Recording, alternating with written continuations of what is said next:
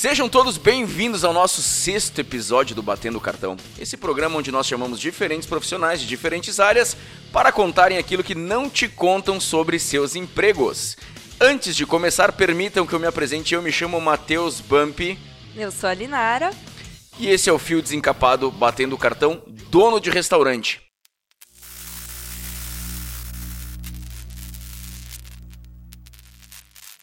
Hoje nós vamos conversar com Michel Mendes Soares, o dono da Hamburgo Steak Style, que está aberto desde 2019 aqui na cidade de Caxias do Sul. Seja bem-vindo, Michel. Tudo bem, pessoal? Boa tarde. Michel, quando que foi a primeira vez que tu pensou assim, vou abrir um restaurante? O que, que tu fazia antes e como que tu chegou nessa ideia de abrir o Hamburgo Steak Style? Antes eu trabalhei, sempre trabalhei com comércio, na parte de indústria, produtos, enfim.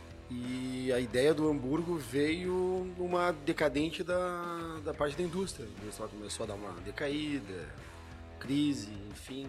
As empresas que eu estava trabalhando estavam me devendo, estava com uma vida louca, viajando o Brasil todo, sem muito tempo para mim. Eu disse: não, vamos procurar um nicho que, que eu fique um pouco mais, digamos assim, por casa. Né? Comecei a fazer uma pesquisa de mercado, eu estava em São Paulo até aí eu vi que tinha, tinha tava crescendo muito isso, até tinham criado um guia na época, que era o guia do, do hambúrguer. Ah. Que até existe, uma página bem, bem legal. Tipo um guia Michelin de hambúrguer. É, tipo isso. Só que eles só fazem Santa Catarina, Paraná, Minas e São Paulo. Agora acho que eles estão abrindo Rio de Janeiro também. Os caras são meio territorialistas. E aí veio a ideia de, de algo nesse nicho. Em Caxias, na época, tinham dois maiores, assim, digamos, que era Fontaine, que era Fontana, virou Fontaine e o Debat.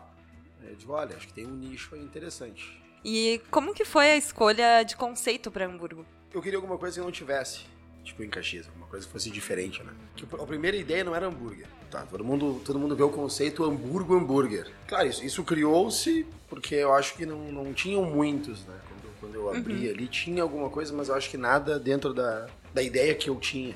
A minha ideia inicial era parrilha gosto, gosto de viajar, gosto de carne, né? Sempre. Eu gosto carne minha vida toda. Só que eu, acho que em Caxias não, não tem um espaço só para parrilha. Tem a cultura aqui. Tu tem um restaurante de parrilha. Fui em Porto Alegre, vi uns muito legais. Fui para São Paulo, fui para Florianópolis. Florianópolis foi decepcionante, não vou dizer o nome. E aí eu comecei a chegar nessa questão aliada. Tipo, poxa, eu não quero comer carne, o que, que eu vou comer? Aí veio a questão do hambúrguer. Tá, mas eu não quero comer só hambúrguer. Olha, eu acho que dá pra casar carne. E aí todo mundo começa a dar opinião, né? Então, mais ou menos daí veio a ideia de, de fazer o quê? O burger, a carne, tu ter várias opções, né? Cara, inclusive aqui em Caxias é muito complicado tu abrir um restaurante, né? Porque o povo aqui ele não é muito aberto a novidades. Nós não temos um Dunkin' Donuts, nós não temos um Starbucks, nós não temos... E temos uma cidade com o quê? 600 mil habitantes? 600 mil. É conhecido pela culinária, mas pela uma culinária mais fechada naquela coisa da galeteria, né, de uma churrascariazinha ali famosa. Temos vários lugares aqui, né, citando alguns por cima aqui, vamos por Galeto Brasile, tem o Andréa, que é o restaurante, então tem umas coisas já mais tradicionais. Bauru, Galeto, é uma coisa meio complicada aqui. Tu teve alguma dificuldade em trazer esse conceito novo? por estar em Caxias ou tu acha que não. Isso é uma coisa que muita gente diz, né? Se der certo em Caxias, dá certo em qualquer lugar do mundo. Não sei se é bem assim, porque tem coisas que dão certo aqui que não dão certo fora. Mas sim, era, uma, era, uma, era, um, era um questionamento, né? Porque Caxias tem a questão do X. O X. E o X não é tradicional em lugar nenhum, só em Caxias. É verdade. O X que tem em Caxias não tem em Bento. O, o próprio Bauru, né? É, é um, é um negócio assim bem, bem bairrista, que nem tu disse, né? Direito Brasília lá, o Rafa, o seu Novi, eu acho muito bom. E eles também, eles vieram um pouco diferente do que eles tinham antes. E sim, é, é complicado. Até tem, tem uma outra casa em Caxias que ela abriu só com parrilha. Não sei o porquê, né, administrativo, enfim, público, pessoal, não, não deu muito certo. Eles criaram outro espaço. Parece que agora tá bem bom. Fui, era bom, era muito bom. para mim era um conceito legal, mas Caxias não abraçou. Quanto a dar certo ou não, é aquela coisa, é tu trabalhar, é tu ir moldando. Do que eu, do que eu comecei Hamburgo para hoje, mudou várias coisas. Várias coisas tem, tem que ser adaptável, né? O espaço que eu abri ali não tem nada perto. Tem o Andréas, que é na esquina do lado, é. que já tá ali há, sei lá, 30, 40 anos. Com certeza. Que também não tem nada a ver, né? Que não tem nada, é, não, não, não tem, uhum. não tem nada a ver. Nada. É um, é um bairro totalmente comercial, não é muito residencial. É um, é um implicativo, sabe? Eu acho até negativo quando foi para analisar o ponto ali. Que a ideia da locação no terreno era construir, né? Então não tem estacionamento na, na região, não tem prédio comercial que, digamos, dá um aporte. Ah, eu vou sair do trabalho, eu vou ali tomar um chopp Ah, vamos juntar a galera, a gente vai ali, não tem isso. Só que em contraponto é o que? É uma rua de fluxo e eu teria estacionamento. Daqui a pouco é algo interessante. E foi algo que me ajudou muito. Dia de chuva, ah, vamos onde? Eu vi várias vezes clientes dizer, não, vamos. A gente optou por vir aqui porque tem estacionamento, eu estaciono aqui. Sim. Sabe? Ah, tá na, na porta, Né? Tá na porta. Ah, eu acho seguro, porque em vez de deixar meu carro na rua, meu carro tá aqui, eu tô olhando ele. Então isso, isso começou a, a moldar. E voltando um pouco àquilo que tu perguntou mais diretamente, se era um desafio, sim, ainda é. Todo dia é. Porque todo dia tem o cara que ele é o crítico, né? Ah, mas eu fui em tal lugar, eles fazem assim, lá é bom. Aí tem aquele que vem e diz assim, nossa, eu venho aqui, é o melhor que tem. E aí, o que eu faço? Pois é. É, até a gente tava lá o dia que, que o pessoal tava pedindo rodízio, né? Pra ti. no Instagram, né? É. O pessoal não foi um, mas Foi é, um. é. Sabe que um, um método de avaliação, isso aí, desde a época que, de, de estudo, Uhum. Enfim, para vários, vários ramos eu acho que se aplicam, né? Quando tu tem uma reclamação que ela é pontual, guarda ela. Olha, tal coisa eu acho que não é legal. Tu guarda. Quando várias pessoas batem no mesmo ponto, opa, eu preciso avaliar isso, eu preciso chegar num equilíbrio. né? O que que tá certo, o que que tá errado. Poxa, se tanta gente tá criticando é porque tá errado. Ao mesmo tempo que, poxa, veio um comentário, ah, já pensaram em fazer rodízio, cara, fazer rodízio de hambúrguer, fazer rodízio de carne, né? Tipo, eu não tenho uma churrascaria, eu, trabalho com pratos à la carte. Eu quero tal carne, acompanhamento, tem as opções do acompanhamento, eu quero tal hambúrguer, eu quero, quero colocar um adicional, eu quero colocar seis adicionais, tu vai lá e monta o teu. Mas não, não é o conceito, não, não é e não vai ser. E durante esse período de, de pandemia, né? Até porque vocês abriram em 2019, né? E no ano seguinte a gente já teve. Foi saudado com essa maravilhosa pandemia. E o que, que impactou mais nesse período pra vocês? Sabe que eu brinco que o Hamburgo ele não fez aniversário ainda, né?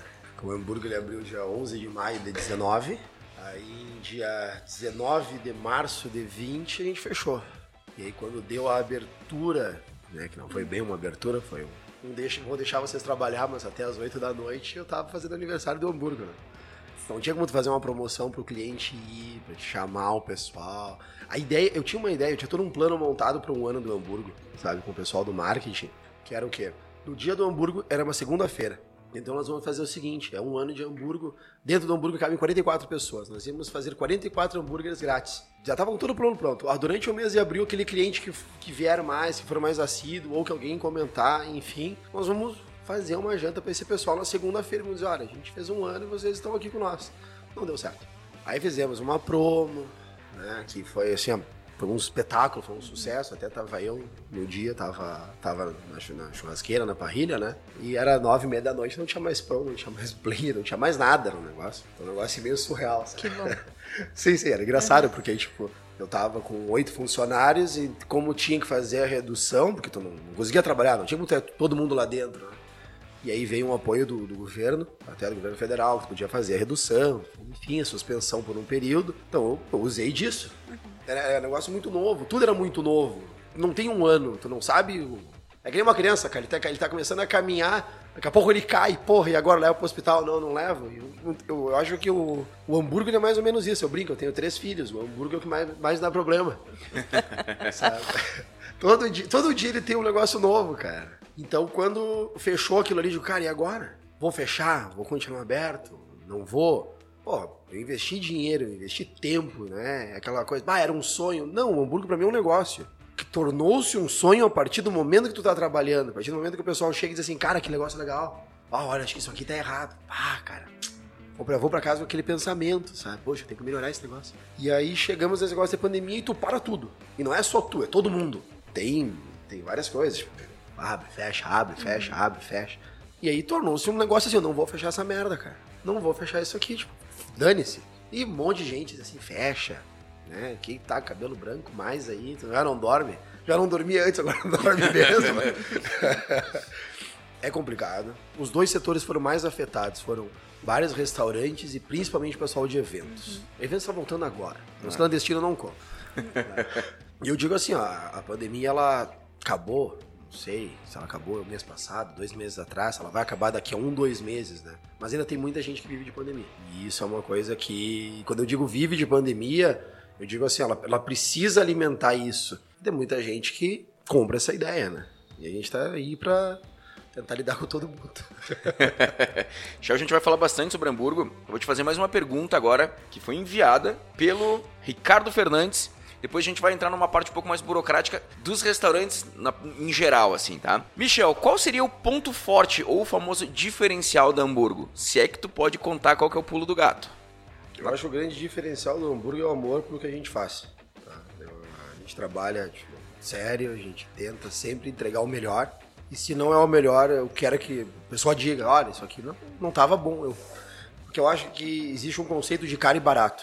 Eu acho que eu já comentei contigo, né? Barato é aquilo que tu compra, paga, te entrega e atende todas as tuas expectativas e um pouco mais. Isso é barato. E caro é aquilo que tu paga, mas não recebe. Então tu chegou lá, pagou um negócio assim, cara, eu paguei pra vir comer aqui um hambúrguer. E aí me falaram que a carne é boa, que o pão é bom, que o sabor é diferente, eu não te entreguei isso. Isso é caro. Tá, Ricardo? Entendeu? Melhor açougueiro de Caxias. então, Michel, tem muita gente, né, que tá escutando a gente, pode ter o interesse em abrir um negócio, uh, um restaurante, no caso. Como funciona a burocracia para abrir um restaurante? Olha, ele é, é grande. Digo assim, eu tinha, eu tinha uma noção, eu tive, eu comecei um projeto dentro do Sebrae. Eu não sabia muita coisa, né? Tipo, eu disse, eu sei, eu sei a parte comercial, a parte de vendas, um pouco de administrativo, por formação, faculdade.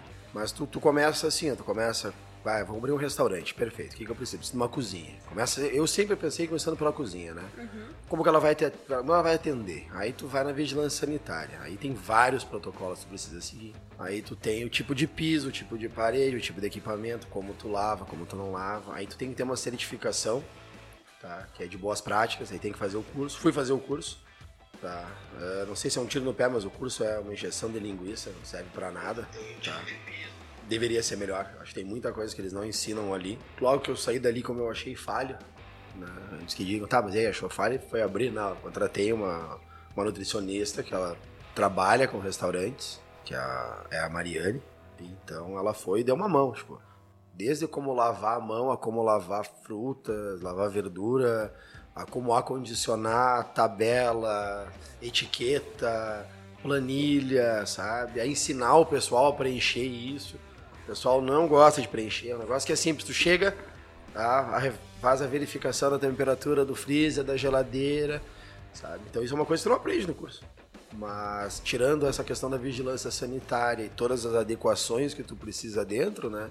Tem que ter fornecedores, tem que ter quem te entregue o produto que está de acordo com a norma. Aí tu tem a vigilância que ela vai te vistoriar, ela vai te verificar, ver se tá ok, se não tá ok. Depois é a questão de localização, né? Vai ter que ter um alvará de localização. Depois tem uma história bem, bem chata quanto a isso, com a prefeitura e tudo mais. Bombeiros? Uh, bombeiros para mim, assim, foi muito tranquilo, porque o prédio era novo, né? Eu construí o prédio. O que foi um problema, que eu já vi muitos lugares por aí que os caras não têm, sei lá, um terço de, de estrutura que me foi exigido e os caras têm alvará. Eu levei dois anos para ter o, o habite da prefeitura, porque são três terrenos e a prefeitura queria que eu dividisse os terrenos. E eu explicando para a prefeitura que era um terreno, que era o mesmo proprietário, que eu usaria como estacionamento, não teria por que eu colocar divisas no terreno que eu vou usar estacionamento. Tive problema com a RGE, que foi quatro vezes lá, e os caras queriam que eu tivesse muro para dividir os terrenos numa luz que já existia. Tá? Tive fio roubado, gastei quase 4 mil reais em cabo de luz, em poste, o caramba, quatro, que os caras e roubavam porque ficava lá, mas a RGE não, não ligava a luz se não tivesse muro. Eu cheguei ao ponto de dizer, vou botar um muro nessa merda, os caras tirarem daqui, me instalarem, eu tiro o muro, né? E aí a prefeitura me complicou, porque ela não queria dar o habite, então eu fiquei em dois anos de processo de, de habite para poder ter o habite da obra, juntando os terrenos, então foi feita uma aglutinação, ficou um terreno único, uma matrícula única. Tive que ter o QI, tive que ter amigos que interviram com amigos que, tipo, não, vamos lá, vamos ajudar, porque o hambúrguer era para ter inaugurado no início de fevereiro de 19. Tava a obra pronta. Tanto que assim, ó, do momento do que foi levado toda a documentação, projeto para a prefeitura, ao dia que eu tive o, o Habits, eu não fiz nada de diferente. Era só parte burocrática, tá? Pegamos o governo Guerra ali, que tinham algumas alguns funcionários, enfim, que tinham um entendimento e tinha que ser aquilo ali exato ao pé da letra. E aí numa troca de governo, onde o pessoal chegou e disse, não, que tá tudo certo, aqui teu alvará, né? E aí então eu abri com o alvará provisório, com a BITS provisória e com o alvará provisório. Hoje eu já tenho os dois definitivos, né? Tá tudo certo. Então, para quem está querendo se aventurar, a primeira coisa que tem que verificar é se o prédio atende. Ah, esse prédio aqui atende, eu consigo, né, na prefeitura, e depois vigilância sanitária. Além de um círculo de amigos influentes. Além de um círculo de amigos, tu não precisa ter dinheiro, tem que ter amigos que têm dinheiro. Ou que conheçam alguém que tem. Como é que funciona a localização? Eu sei que em grandes redes, McDonald's, eles fazem um estudo da área para saber onde colocar as suas lojas, né? Sobre a localização, o que, que tu pode dizer para nós? Tu acha que construir foi uma boa? Tu preferia ter alugado num outro ponto? Ah, a localização ela é 99% do teu, do teu sucesso, né? A menos que tu vá trabalhar só com delivery. Se trabalhar só com delivery, tu pode fazer na tua casa. O motoboy vem aqui, vai lá e entrega no, sim, sim. do cliente, né? Para mim foi muito vantajoso o que eu ter o terreno disponível, o estacionamento me ajuda muito mas eu, eu, eu estava vendo pontos ali próximo ao fórum. Por quê? São várias salas comerciais, é muito, é muito fluxo de gente que não está em casa. Uhum. Então elas dependem de comida. Se tu não tem essa condição de, pai, não tenho algo que é, que é meu, que eu vou fazer, que eu vou ter que pagar um aluguel, sim, tu tem que estar tá num, num grande fluxo.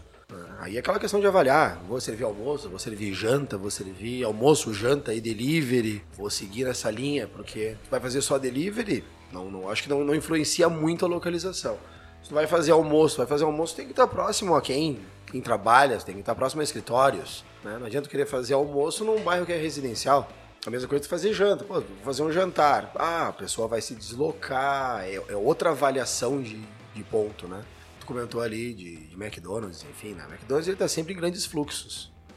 Né? E os terrenos são grandes, porque eles têm a questão do delivery deles, tem drive-thru. Tu entra, sai, vai embora, não vê a cara de ninguém. E se tu entrar, tem que ter um estacionamentozinho, mas a ideia deles não é a pessoa vir de carro. A ideia é que tu vá a pé. Né? Se tu não tá tirando o shopping, tu pegar o do centro ali, que é a maior loja deles, eles pegam todo mundo que tá a pé. Então, tem, não, vamos, vamos pegar outro exemplo, Tia Coxinhas, que tá ali na Pinheira. Né? É uma lojinha pequenininha, cara, mas eles pegam todo mundo que passa a pé? É, é nicho, é, é, tu decidir quem que é o teu cliente. Esse é o primeiro passo. Quem que é o meu cliente? Ah, o meu cliente é o Matheus. O Matheus, ele vende moto. Né? Então, o Matheus tanto faz onde é que eu vou estar. É esse cara que eu quero. Esse cara é o teu amigo do Roadhouse lá embaixo. O cara Sim. vai descer e vai pra lá porque ele tá indo pra lá. Claro. Agora, se ele depender de fazer almoço segunda-feira de meio-dia, quem tem ali? Isso é muito importante. Esse lance do delivery, Michel, vocês trabalham com delivery também, né? Sim. Qual que é a importância do delivery para uma, pra uma empresa? O delivery ele, direto ele é um, é um baita negócio. Se tu tem o teu cliente, que ele liga, ele pede, tu consegue administrar o pedido, né? A Linara ligou lá no Hamburgo, Oi, tudo bem? Eu quero fazer meu pedido. A gente anota, o pedido vai pra cozinha. Quando o pedido tá ficando pronto, o motoboy já tá pronto pra, pra sair com o meu pedido. Ele sai, ele chega na tua casa, ele não sai pirando a moto. Não vira tudo. Não vira tudo, sabe? Então chegou lá na Linara, Michel, olha só, né? Deu um problema aqui porque derramou. Cara, o motoboy volta, pega, te entrega, leva lá.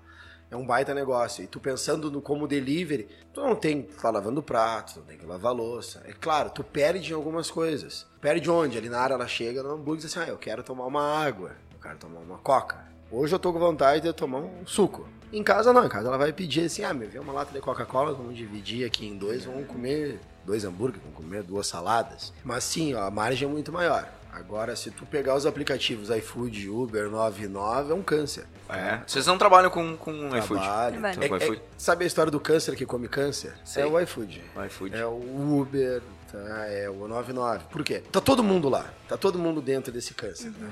Então, se tu não tá nesse câncer, você tá morrendo sozinho. Agora, se tu tá ali dentro, né? Poxa, tá todo mundo na mesma vala, porque a taxa é horrível. A administração deles eu acho que é muito, muito falha. Eu acho que teria muita coisa para melhorar ali, principalmente a relação com o cliente.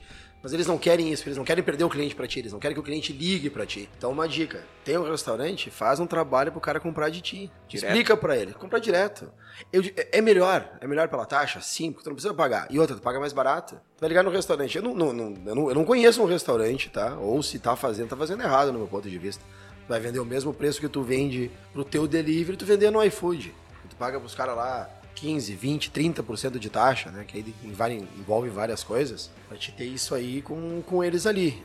E outra coisa, muita gente, tá? E é muita gente não entende que tu não compra do Hamburgo, tu não compra sei lá, da autopeça do Zezinho, tu compra do iFood, tu compra da Uber.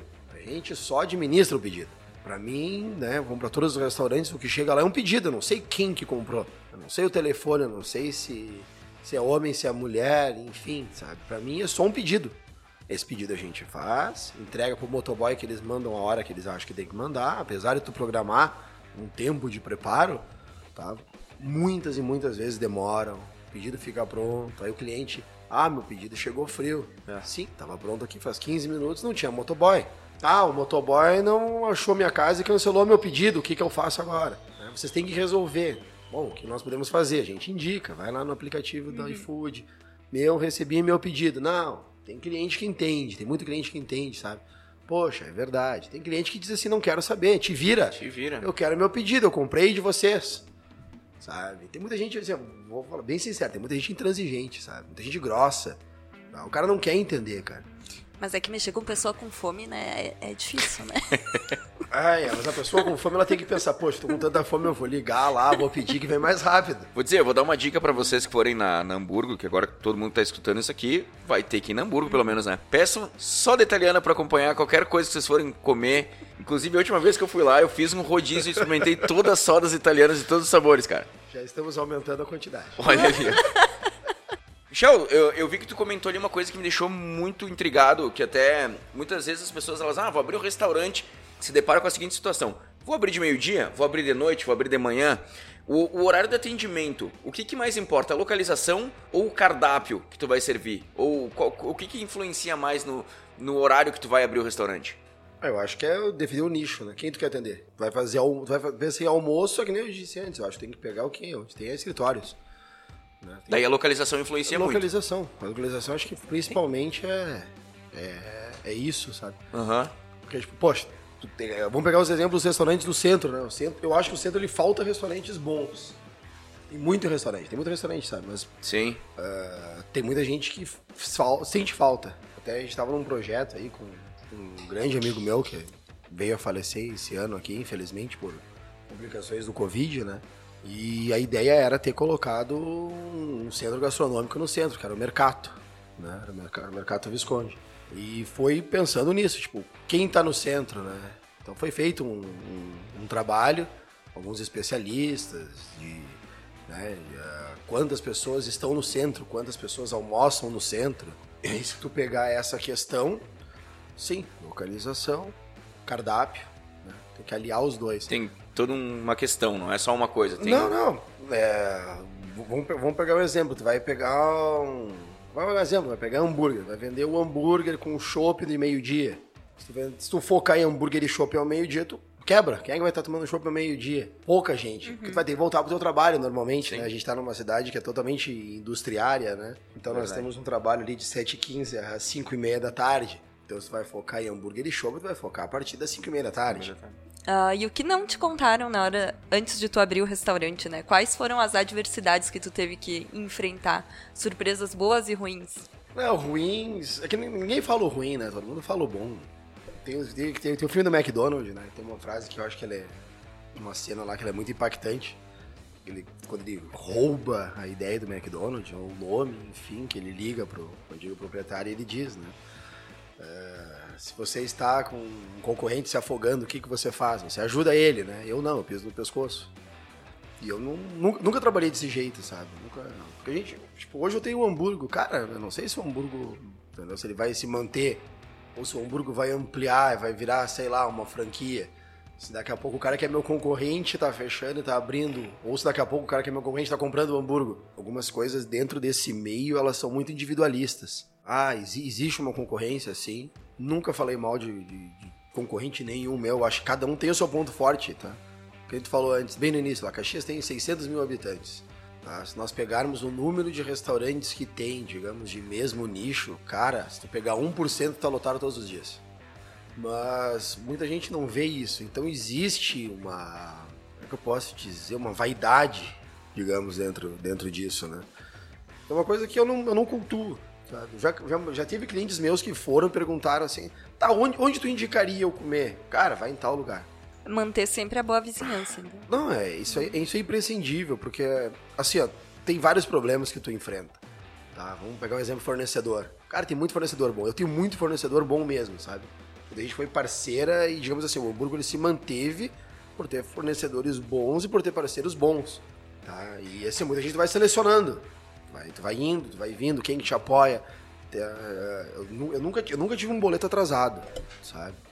Só que chegou num ponto que, digamos assim, tu não tinha dinheiro. Põe dinheiro, tu põe dinheiro, tu põe dinheiro e chega num ponto que diz, poxa, e agora? Tem coisas que elas giram no dia a dia, mas tem coisas que tem fornecedor que eles te obrigam. Não, tem que comprar em tanta quantidade. Só que são coisas que giram menos. E aí o que que tu faz? Poxa, tu se obriga a comprar. E aí tem fornecedor, eu, eu posso dizer, eu tinha fornecedor meu que disse assim, Michel, isso aqui é um casamento, cara. A gente vai até onde der certo. Quando der errado, a gente vê como que a gente faz. É, e aí o pessoal diz assim, cara, faz o seguinte, ó, eu tô com um boleto teu aqui que vence uma quarta-feira. Eu sei que o maior movimento é final de semana. Vou jogar lá pra segunda, terça, me paga lá. Até hoje. Tem muito fornecedor meu que eles ajustaram todo o sistema para deixar pagamento assim, ó, terça e quarta. Tá? Porque final de semana, é, o movimento é diferente, né? E aí tu pega isso. Então, dentro, da, dentro das partes boas, na indústria não tem muito isso, tá? É uma coisa que ninguém me contou boa, tipo, não tem muito isso. A indústria, cara, é, é um querendo o cliente do outro, tem que vender. Então tu liga para representante, liga muito para representante, pessoal, preciso do dinheiro, tem que, tem que vender, tem que bater meta, tem que bater meta. Aí o cara chega e diz, vai, compra, vende, vai, toma, vai, vai, vai, vai, vai, vai, vai.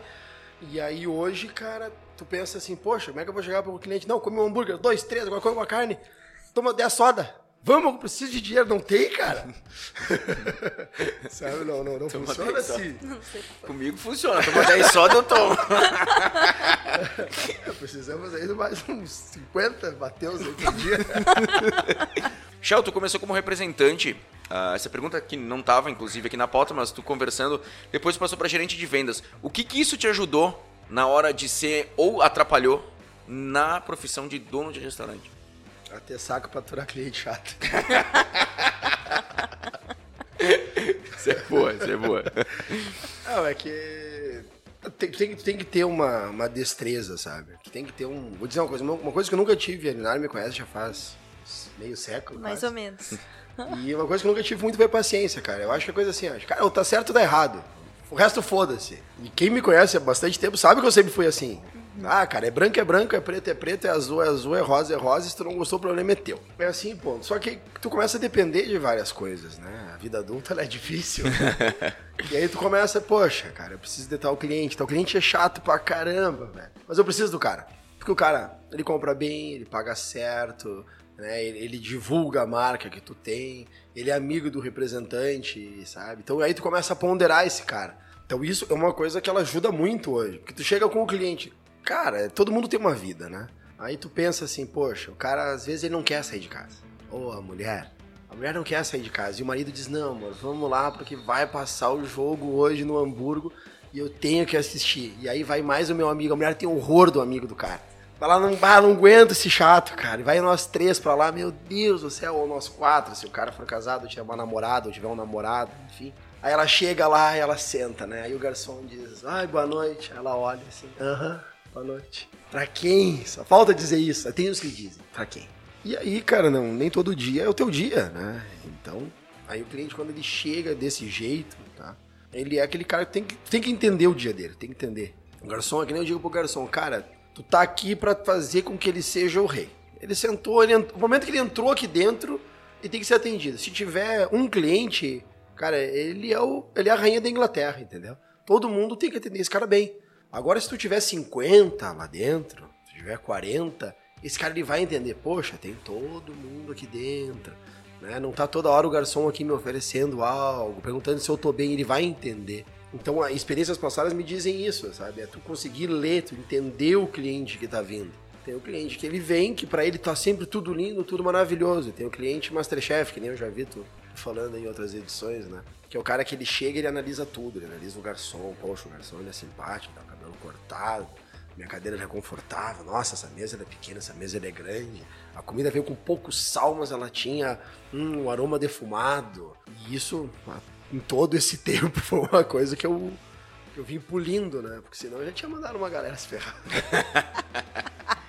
eu vou fazer uma pergunta que estava aqui na nossa, na nossa pauta e eu já vou linkar com uma pergunta que o Matheus Stedlio Silva, lá do Canadá, que é a seguinte: Staff. Como contratar funcionários? Quantos funcionários contratar? E o Silva pediu: como manter o padrão das receitas com a alta rotatividade da mão de obra do setor de serviços? Então já vamos linkar uma coisa com a outra. Como tu manter uma qualidade e como tu contratar um staff. Como é que tu faz? Que teve um dia que até eu, eu lembro que a gente, eu tinha te convidado para ir atirar. E tu falou, cara, tem uma entrevista de emprego com um cara que tá vindo trabalhar aqui. Como é que funciona esse tipo de coisa, Michel? Eu gosto sempre de contar a história num, num geral, né? Por favor. Quando eu, quando eu tive a ideia, então, beleza, vamos abrir o Hamburgo tá? Vamos abrir algum negócio, não tinha nome ainda. Tem o Paulo, que o Paulo era um, um amigão meu, um cara que eu gosto pra caramba. O Paulo era meu vizinho e ele, ah, gostava. E eu, eu, às vezes eu fazia o churrasco e tinha ajudado a, a esposa dele, tinha um apartamento na época no, meu prédio. Enfim, conheci ela, dei uma mão pra ela. E aí eu, ele me falou que ele era enfermeiro, ele estava fazendo um curso no Senac, sabe? Ele queria ser cozinheiro. E aí eu disse, cara, olha só, eu vou abrir um negócio assim, assim, mas é projeto para mais ou menos um ano que eu tô construindo. O que que tu acha? Ele disse, bora, meu sonho. Ele estava trabalhando em alguns restaurantes, fazendo free. E o Paulo, então, ele comprou essa ideia junto comigo, sabe? Ele disse, não, cara, vou, vou pra lá. E eu disse, então tu vai deixar de ser cozinheiro, vai ser chefe de cozinha. Né? Vamos montar uma, uma equipe, e essa equipe vim. Tá? Quem montou o cardápio fui eu. E eu disse, eu sempre, eu, eu gosto de cozinhar. E sei lá, acho que as pessoas gostam do que eu cozinho. Às vezes dá errado, mas aí a gente não conta. se, se tá ruim, não foi eu que fiz, né? Comprei, comprei e deu errado. E então eu comecei a montar a equipe. Então quando eu comecei ali, né, com a questão de, de funcionários e tudo mais, então eu comecei a fazer algumas entrevistas dentro de uma linha. Eu acho que tu não consegue contratar, uh, tu não consegue trabalhar com alguém que é muito diferente de ti. Ou que ela tem um pensamento muito diferente, né? A gente falou tem um, tem um pouco atrás, né? Tipo, ah, o que, diferenciou o hambúrguer? A gente tem amor pelo que a gente faz. Isso parece meio clichê, mas é uma verdade. Não tem como tu ter alguém que trabalhe junto contigo, essa pessoa não, não seja, tipo assim, não seja legal, seja divertido. Tem gente assim, ah, Michel, tem cara de brabo. Não é, cara. Eu, eu, eu, eu tô sério porque eu tô pensando no que, que o meu cliente quer. Cara, como é que eu vou atender esse cara bem? Eu tenho que atender esse cara assim, da melhor maneira possível. Eu tenho que estar neutro.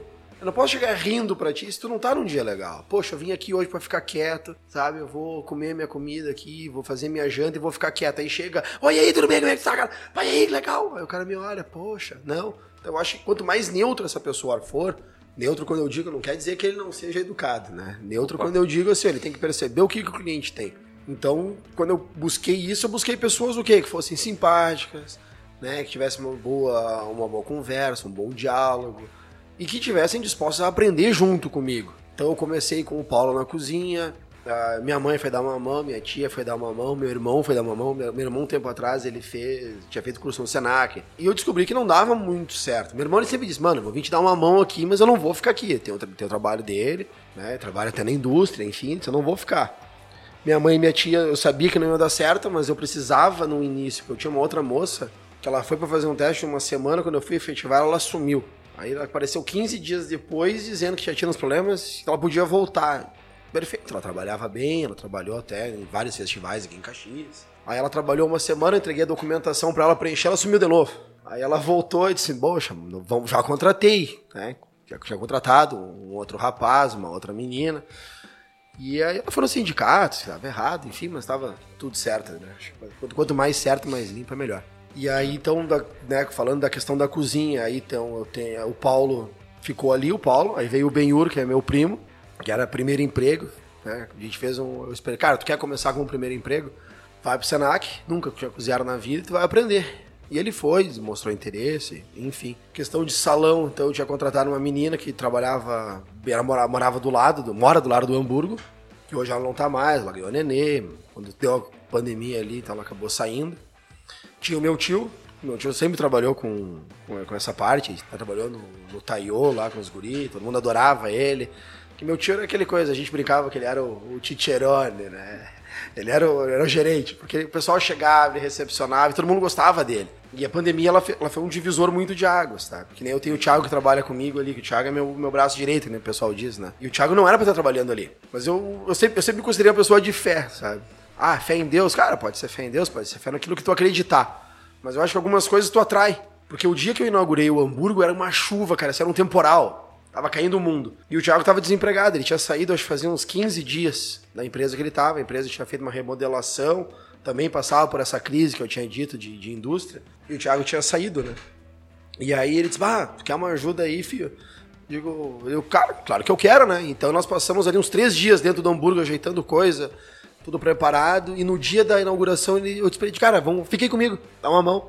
E já tinha trabalhado como garçom em outros restaurantes, enfim. E ele ficou ali, cara, foi, foi a salvação do dia. Porque assim, é, era muita gente, sabe? Era muita gente. Eu não, eu não anunciei nada. Era só, tipo assim, amigo, conhecido e alguém que tinha ouvido falar que ia abrir. Então, imagina, eram 44 lugares, eu acho que a gente teve umas 100 pessoas num dia de chuva. em Caxias, isso é um... Raridade. É, é um negócio maluco, né? E aí depois veio pandemia, aí não tem como tu manter toda a estrutura, porque tá fechado, né? Então algumas pessoas ficaram, as pessoas saíram. Até o Paulo, o Paulo ele saiu, agora ele saiu agora em junho, né? Que eu comentei que o Paulo começou lá na cozinha. A esposa dele ganhou nenê, trabalhar de noite é mais complicado, então ele veio, me expôs a questão e, e eu disse, não, a hora que tu conseguir alguém eu saio, eu treino, eu explico, eu ensino. Né? E isso, isso foi muito importante. Todo mundo que saiu, não tem uma pessoa que a gente perceba, ah, fulano e tal, saiu, obrigado. Ninguém, cara. Tanto que o pessoal vem, o pessoal volta, o garçom, seja em cozinha, todo mundo tá trabalhando, ou seguiu a, a sua vida, a gente tem uma, uma amizade, né? Então, em meio em resumo, quando tu vai contratar alguém, tem que ser alguém que seja mais próximo àquilo que tu pensa. Sim. Né? Que tu consiga entender se essa pessoa tem esse comprometimento ou não. E às vezes não dá certo. Às vezes a pessoa chega, ela te conta uma história linda e quando tu vai ver, isso não é que ela, que ela pensa mesmo, que ela idealiza para ela. Mas isso aí é rápido, sabe? Eu, eu, sempre posso dizer assim, eu sempre tenho sorte. Porque na hora H aparece. Cara, precisa de alguém pra free. Ó, oh, veio uma mensagem aqui. E várias vezes que aconteceu massa, assim, cara. Várias vezes. Puta merda. Em função do teu background de, de vendas, né? Muito dessa coisa de leitura do cliente, tu, tu trouxe daí, né? Sim. Sim, uhum. sim. E, e, se aplica também às pessoas que, que tu contrata. Isso é bem interessante, né? Que uh, o teu passado, ele, ele acaba te trazendo sucesso hoje em dia. É, ele, o passado ele reflete sempre no presente, uhum. pensando no futuro, né? Uhum. Porque eu trabalhei com muita gente. E, e, claro, quando tu trabalha dentro de, de, de algo, uma, uma hierarquia, então tu nem sempre tu gosta da pessoa que tá contigo. É aquela coisa, do portão para dentro nós somos colegas, do portão para fora a gente não precisa ser amigo. Pode ser inimigo. Tem, é, nós temos que trabalhar em prol de algo, né, que, que paga as contas, que dá prazer, que, que enfim, que, que gere o teu dia a dia. Né? Eu duvido que alguém trabalhe num ambiente onde todo mundo é 100% amigo. Isso é Teletubby. Não existe. Não, isso não existe. Isso aí não, não tem. Minha falecida avó ela dizia, nem todo dia a gente come pão, pão quente, né? Isso é, uma, isso é uma grande verdade. Quando tu contrata alguém, tu, tu vai mais ou menos num molde, sabe? E, essa, e essas pessoas elas vão, elas vão se encaixando. E se, e se uma pessoa ela tá muito disparo das outras, tu não consegue ter um ambiente bom, sabe? Porque, poxa, todo mundo pensa A, mas tem o fulano que pensa B. E aí não é o, os vários A's que tem que virar B, é o B que tem que virar A. Uhum. E aí tu vai, não adianta, tu vai selecionando. Né? Vamos pegar minhas últimas experiências antes Hamburgo ali. Eram 12 representantes comerciais, cada um de um, de um estado do Brasil. Pessoas com culturas muito diferentes, com vivências diferentes, histórias diferentes de dia a dia, sabe? É diferente tu trabalhar com uma pessoa que ela mora no norte ou no nordeste. Não é diferente tu trabalhar com uma pessoa que mora no Rio Grande do Sul. Aqui tu tem o cara que ele. O, gaúcho, eu sempre digo, o gaúcho ele é o dono de si. O gaúcho ele sabe, ele é. Né? Porque o gaúcho ele nasceu no Rio Grande do Sul. Aí tu pensa que o resto do Brasil tudo é norte e São Paulo. Aí tu chega no Nordeste, né? É um cara. Ah, o nordestino ele trabalha só até as 5 horas da tarde. Não, não, sexta-feira o cara não trabalha. Mas eu, se eu morasse numa cidade que tem praia com 40 graus, eu não ia trabalhar sexta de tarde, pô. Né? Então, mas tu tem que aprender a trabalhar com isso. Né? Tu vai entender que esse cara, na segunda-feira, ele vai estar trabalhando, na terça vai estar trabalhando, na quarta, na quinta. Então tem que explorar esse cara nesses dias. Ah, mas se ele não trabalha na sexta-feira, tu vai querer trabalhar com o cara na sexta? Eu viajava daqui no domingo, a gente fazia um trabalho Segunda, terça, quarta, quinta, na sexta-feira eu queria vir embora. Eu sabia que os clientes dele não queriam, não é que ele não ia. Mas chegava no lojista, o lojista, cara, tá fazendo o que aqui? E dentro do, do, do restaurante é a mesma coisa. Né? Muita gente pergunta, ah, o Hamburgo vai fazer feriadão. Então quando eu contrato alguém, eu já digo assim, olha, nós trabalhamos de terça a domingo, nós não trabalhamos na segunda-feira e tu tem um domingo de folga por mês se for homem, se for mulher tem dois domingos de folga, trabalha dois e folga um. Uh, nós, não, nós, não, nós não paramos.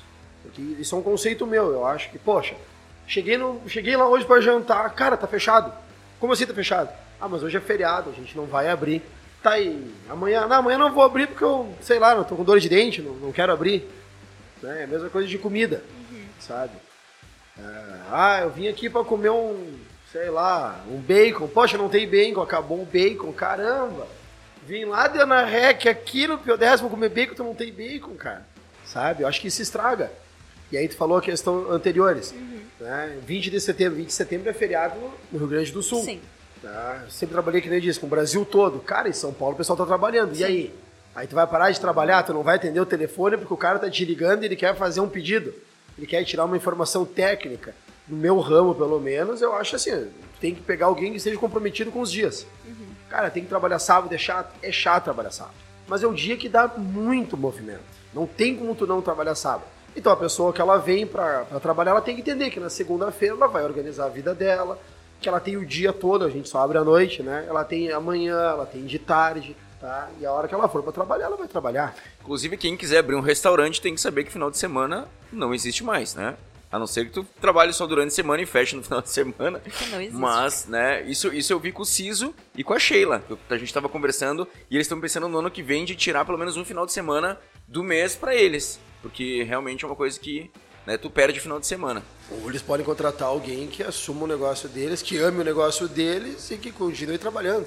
Eu vou te fazer uma pergunta que a gente já falou bastante, acho que ficou claro que não existe um fator só. Mas o Fadanelli, o Fernando, inclusive já participou com nós aqui, um forte abraço para ele, ele pediu: qual o fator mais importante para um restaurante? É a comida, é o local, é o atendimento? Vamos supor, Michel, se eu tivesse que elencar pelo menos três fatores do primeiro, segundo e terceiro, o que que tu colocaria? O que que tu elencaria do mais importante? Atendimento, local, estacionamento, comida, cardápio? Cara, eu acho que começa com a comida. Acho comida, atendimento e local. Tá, tu tem uma comida que ela é ruim, mas o atendimento é bom. Tu não vai voltar porque o garçom é legal. Não vai, vai, vou voltar. Ó, Thiago lá é gente boa. Nossa, o Thiago é muito querido, mas a comida é uma nhaca. E, ah, e o local? Por que, que o local é o último? Cara, eu já saí daqui pra ir em Farroupilha comer porque eu tinha vontade, porque o negócio era bom. Já fui pra Bento, já fui pra Porto Alegre. É o cara que nem tu falou ali antes, ah, o cara que vai lá no João Puto comer. Tu sai daqui, da Caxias do Sul pra ir pra Vila Cristina. Passa pro Galópolis, pega a serra, desce curva, vai curva pra chegar lá pra comer. Porque a comida é boa, o atendimento, enfim, né? O local, enfim, mas a comida é boa. Então, não adianta tu ter o. Nossa, eu tô dentro do shopping. Eu acho que o shopping é um dos lugares, dos pontos melhores que tem. Né? Porque todo mundo vai. Ah, eu penso, eu vou pro shopping, então a pessoa tá lá. Tá lá. Aí ela, poxa, olhei pro relógio, ah, tô com fome, vou comer aqui. Uhum. Então a localização é perfeita. Mas aí tu começa a decidir, poxa, onde é que é bom? É isso que eu digo, eu acho que pra mim é comida, atendimento e local. Mas os, os três, se eles conseguirem aliar os três, é, ah, é sucesso. Né? Ah, recentemente vocês tiveram a mudança de, de cardápio ali no, no, Hamburgo, né? E a gente gostaria de saber como é que funciona a escolha dos ingredientes, do cardápio, preço uh, versus demanda e tudo mais. É, bom, quando, quando, foi montado o cardápio ali, tudo veio, que nem eu disse, foi eu que montei o cardápio. Uh, nem sempre aquilo que tu gosta é aquilo que tu vende. Eu amo pimenta, mas tu não é obrigado a gostar de pimenta. Eu gosto de coisas agridoces, tu não é obrigado a gostar de coisas agridoces. Então eu acho que tem que pensar numa forma ampla que, que todo mundo. Quando tu pensa num hambúrguer, o que, que tu pensa? Pensa num X. O mais vendido é um hambúrguer que tem bacon. Ponto. Isso aí tu tem que ter. Mas aí tu tem o cara que ele gosta do agridoce. Então tu vai ter um agridoce. Tem o cara que gosta de pimenta, tu vai ter um hambúrguer com pimenta. Aí uma coisa que muito. Eu, comecei a verificar cardápios Brasil todo. Fui ver quem tinha em Caxias, o que, fazia em Caxias também. O que faziam, que aquilo que eu achava que era bom, aquilo que eu não gostava, mas aquilo que vendia. E sempre aquilo que eu gosto, aquilo que vende. E aí eu comecei a elencar algumas coisas. Poxa, o que, que mais vende no, nesses caras aqui? Eu perguntei, negócio é perguntar, tá? Eu vou dar um exemplo, em São Paulo tem o All In Burger. Eu acho assim, ó, fantástico, sabe? E os caras têm coisas que são deles. Então eles criaram uma identidade com aquilo que é básico e colocaram o toque deles. Poxa, eles têm brisket. Aí eles têm uma batata que é eles que cortam, que fritam, que não sei o que, que não sei o que lá. Tem um anel de cebola que eles empanam. E disse, poxa, tem que ter um diferencial teu.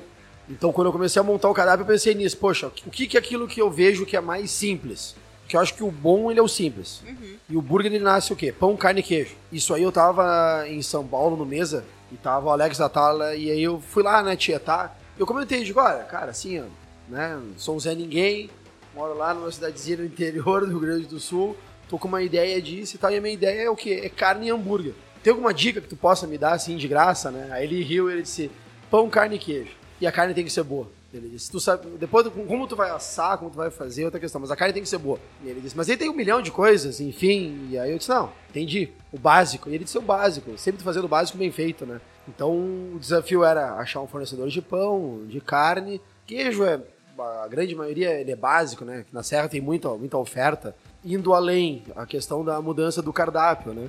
Então a gente teve um, uma, um aumento de, de vários itens, de vários produtos que são básicos que é a carne, né?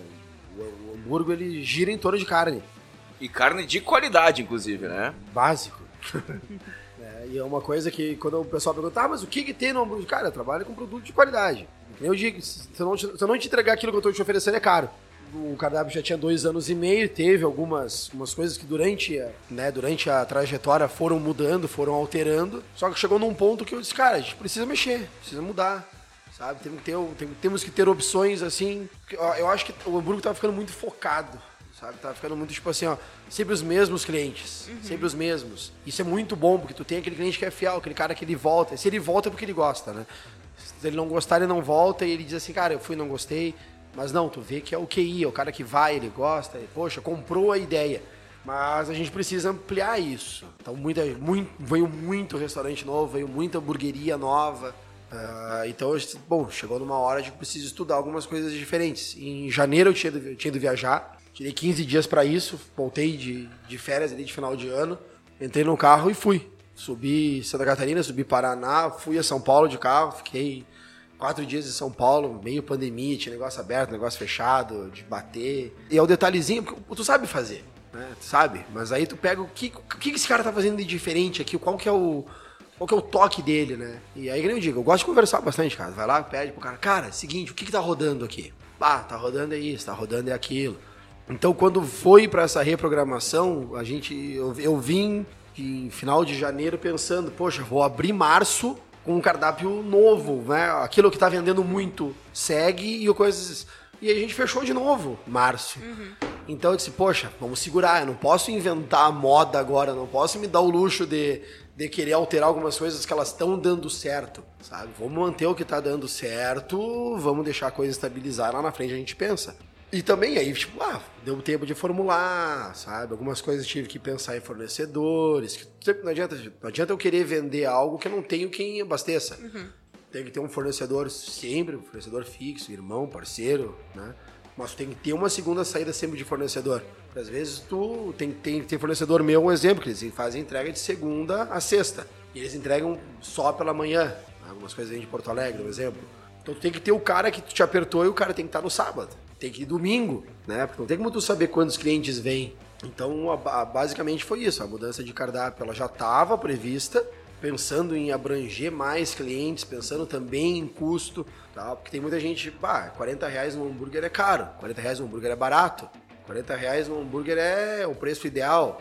Ah, não, mas parei um pouquinho, eu, eu queria pagar 30 reais no hambúrguer e queria comer bem. Então tu tem que ter essa equação, porque é o cara que ele chega lá e diz assim, poxa, tem um hambúrguer aqui ó, que ele é bem bom, tem a mesma carne, é o mesmo pão que vão os outros, né? Tem umas coisas que eu gosto, umas coisas que eu não gosto, e a gente começou a trabalhar dentro desse, né, desse, desse cardápio, desse patamar de valores. Nós começamos ali em 25 e nós vamos a 50. Nossa, 50 reais no hambúrguer. Cara, é o segundo hambúrguer que mais vende. Até tu comeu já. Comi, comi. Sabe? E é muito bom. E quantos, quantas gramas de carne que vai? Carne de qualidade? Tem 200 gramas cada hambúrguer. É só carne, não tem mistura nenhuma. Não tem farinha, não tem ovo, não tem nada de liga. É carne com carne. É um absurdo. Michel, agora eu vou te fazer uma pergunta pessoal, do meu coração aqui. O melhor hambúrguer da minha vida, sem dúvida, eu posso dizer sem dúvida, e olha que eu já comi hambúrguer pra caralho, foi o hambúrguer que eu comi na, na Hamburgo, que era o de cordeiro. carne de cordeiro. Por que, que ele saiu, Michel? Foi porque fornecedor ou, ou não, não tinha saída mesmo?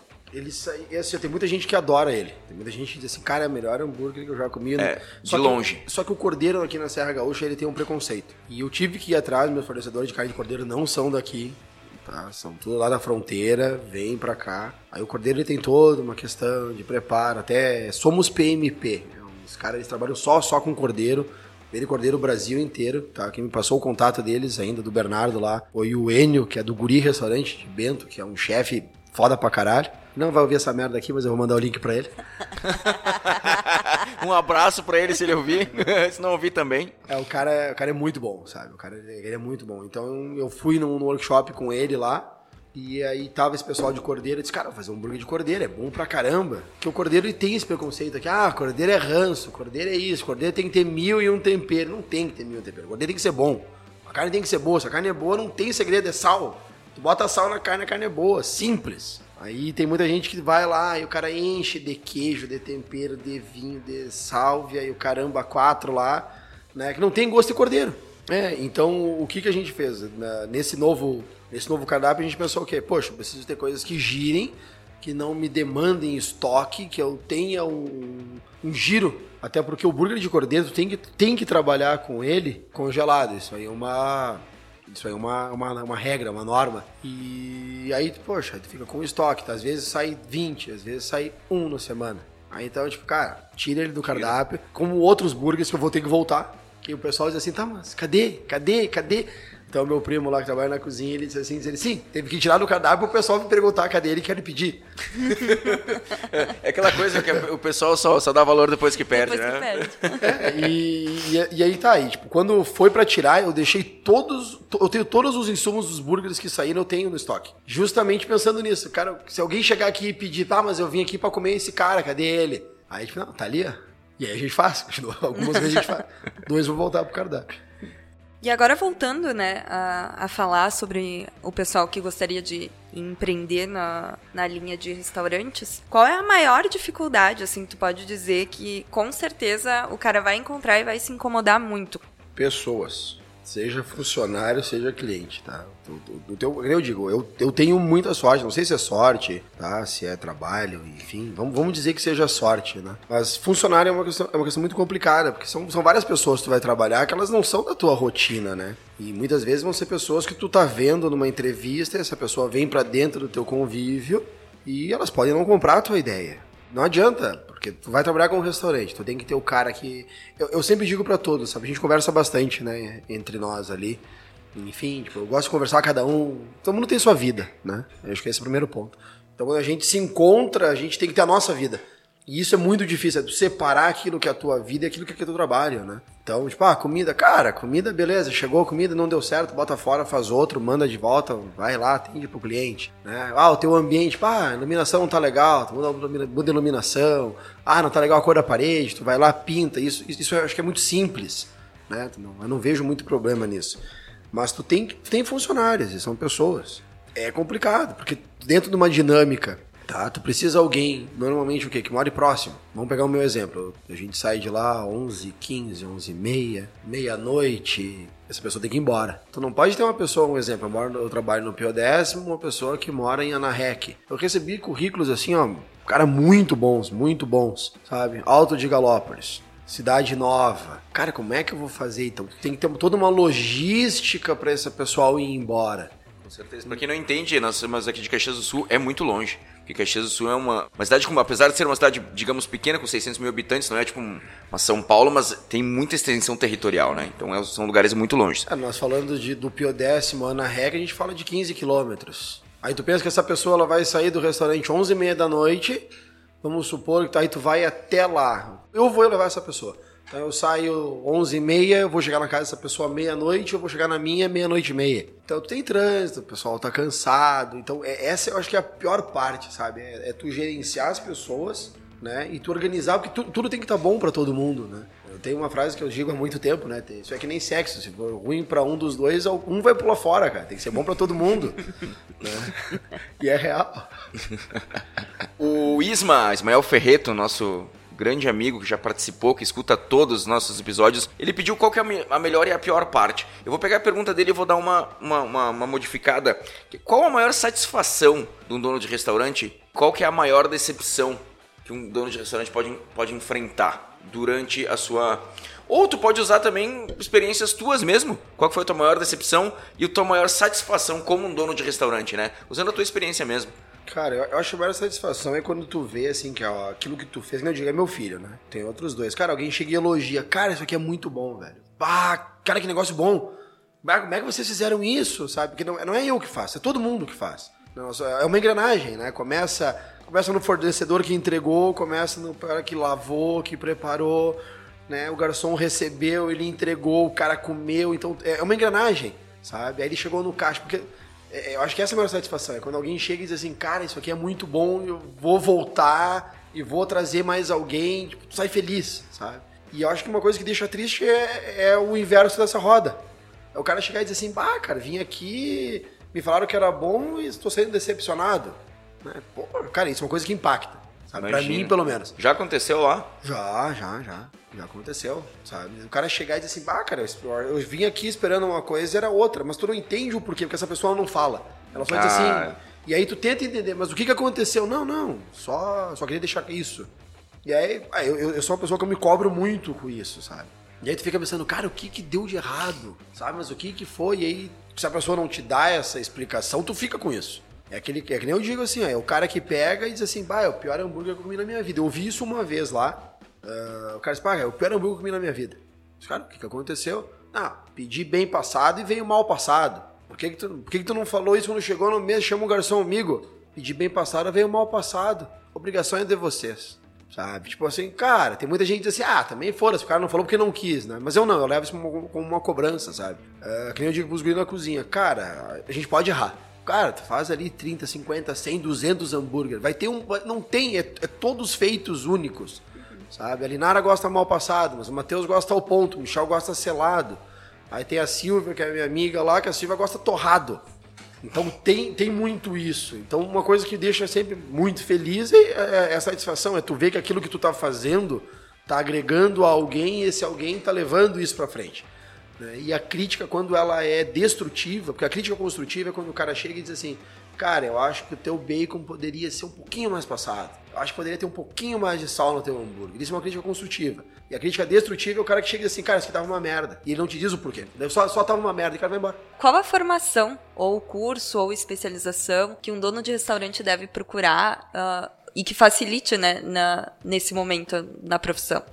Ah, eu vou, vou, dar o meu exemplo, tá? Eu, quando eu decidi entrar nesse meio, primeiro que eu disse, eu gosto de cozinhar. Primeiro ponto, né? Mas nem, não é porque eu gosto de cozinhar que o que eu, faço é bom, né? E nem, não, nem, é, nem tudo é só comida, sabe? Tem toda a parte administrativa, a parte de pessoas, a parte burocrática, a parte financeira. Como eu sou de vendas, a pessoa, a pessoa de vendas ela é menos burocrática. Tu tem que passar por cima de algumas coisas na venda para o negócio seguir. Não, não, cara, tem que vender isso aqui. Bom, não sei, vamos lá. Tá, mas o cara tá com o nome negativado. Vamos, vamos tentar ajeitar ele, dar um pouquinho de entrada, enfim, né? Comercial, assim, ó, o pessoal do financeiro ama o pessoal do comercial. É, é sempre, é sempre assim, né? O caso de amor e ódio. Um grande parceiro é o Sebrae sabe? O Sebrae, porque eles têm muito curso, eles têm muita palestra, uh, eles têm várias consultorias, eu faço sempre, desde que eu, antes de abrir eu fui, Tá, eu, montei um plano, eu montei um plano de negócios que eu já tinha, um, um molde. Fui pro Sebrae para pegar um plano de negócios deles lá. Até o Sebrae do Paraná tem um plano de negócios que é fantástico. Se tu, se tu tiver interesse, pode preencher ele mês a mês, sabe? Que ele analisa várias e várias e várias coisas que vão acontecendo. Tem acesso a isso aqui em Caxias mesmo. É, eles têm muita oficina, eles têm muito muita palestra, tá? É, eles têm cursos, né? vários. E eles têm uma integração muito legal. Até mês passado agora tinha uma que era Passo Fundo, que era conhecer alguns restaurantes. Tem o Mesa São Paulo, que é um que eu comentei que eu fui pelo Sebrae, que tu conhece, assim, os melhores cozinheiros do Brasil e do mundo. Até tem um programa no Netflix, que é The Chef's Table, que é Chef's fantástico. Sensacional. Que, que até tinha um cara que era Michel também, que ele é francês, ele tinha, ele tinha um, ele tem um hotel, ele planta tudo orgânico, ele cozinha tudo orgânico, enfim. E esse cara tava em, em São Paulo. Tava o Dario Cecchini, que é um italiano maluco das ideias. Eles eram açougueiros, faliram, o pai dele morreu, sabe? Então tu pega muita, muita experiência, muita história de, de gente, assim. Então eu digo assim, um grande parceiro é o Sebrae. Ah, pensei em abrir um restaurante, onde é que eu vou? Vai no Sebrae, sabe? O, o chefe de, de, de projeto aqui é o Gustavo, um cara super acessível, um cara muito, muito legal.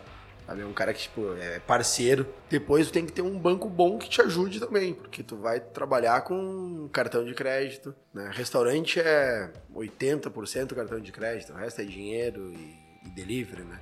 Então tu tem que ter também um bom gerente, alguém que te ajude a gerir a, a, essa parte de taxas de cartão, de boleto, de como tu pagar. Mas eu acho que o primeiro passo é esse. O primeiro passo é tu ter, o, acho que o Cicred como um parceiro, que para mim é um parceiro muito bom. Shell, já que tu entrou na questão de financeiros, de custo, vamos, vamos botar assim, ó, uma coisa bem básica, assim. Não, não, claro que é impossível a gente fazer valores e a gente. Porque cada um quer. Um quer abrir uma barraquinha de cachorro quente, outro quer abrir um restaurante cinco estrelas. Onde que vai mais dinheiro que o cara tem que estar preparado para ter um, uma segunda opção ali de onde puxar dinheiro, seja num Cicred, seja com um, um agiota, seja com. Depende muito, né, onde tu vai, mas eu acho que o que é mais, mais custoso é a folha de salário, né? Porque se tu não, não vender nada, tu tem que pagar. Tem um custo fixo de luz, tem um custo fixo de água. Sabe? São coisas que são fixas. Sim, sim, fixas o, o, né? o fixo ele é, ele é muito alto, né?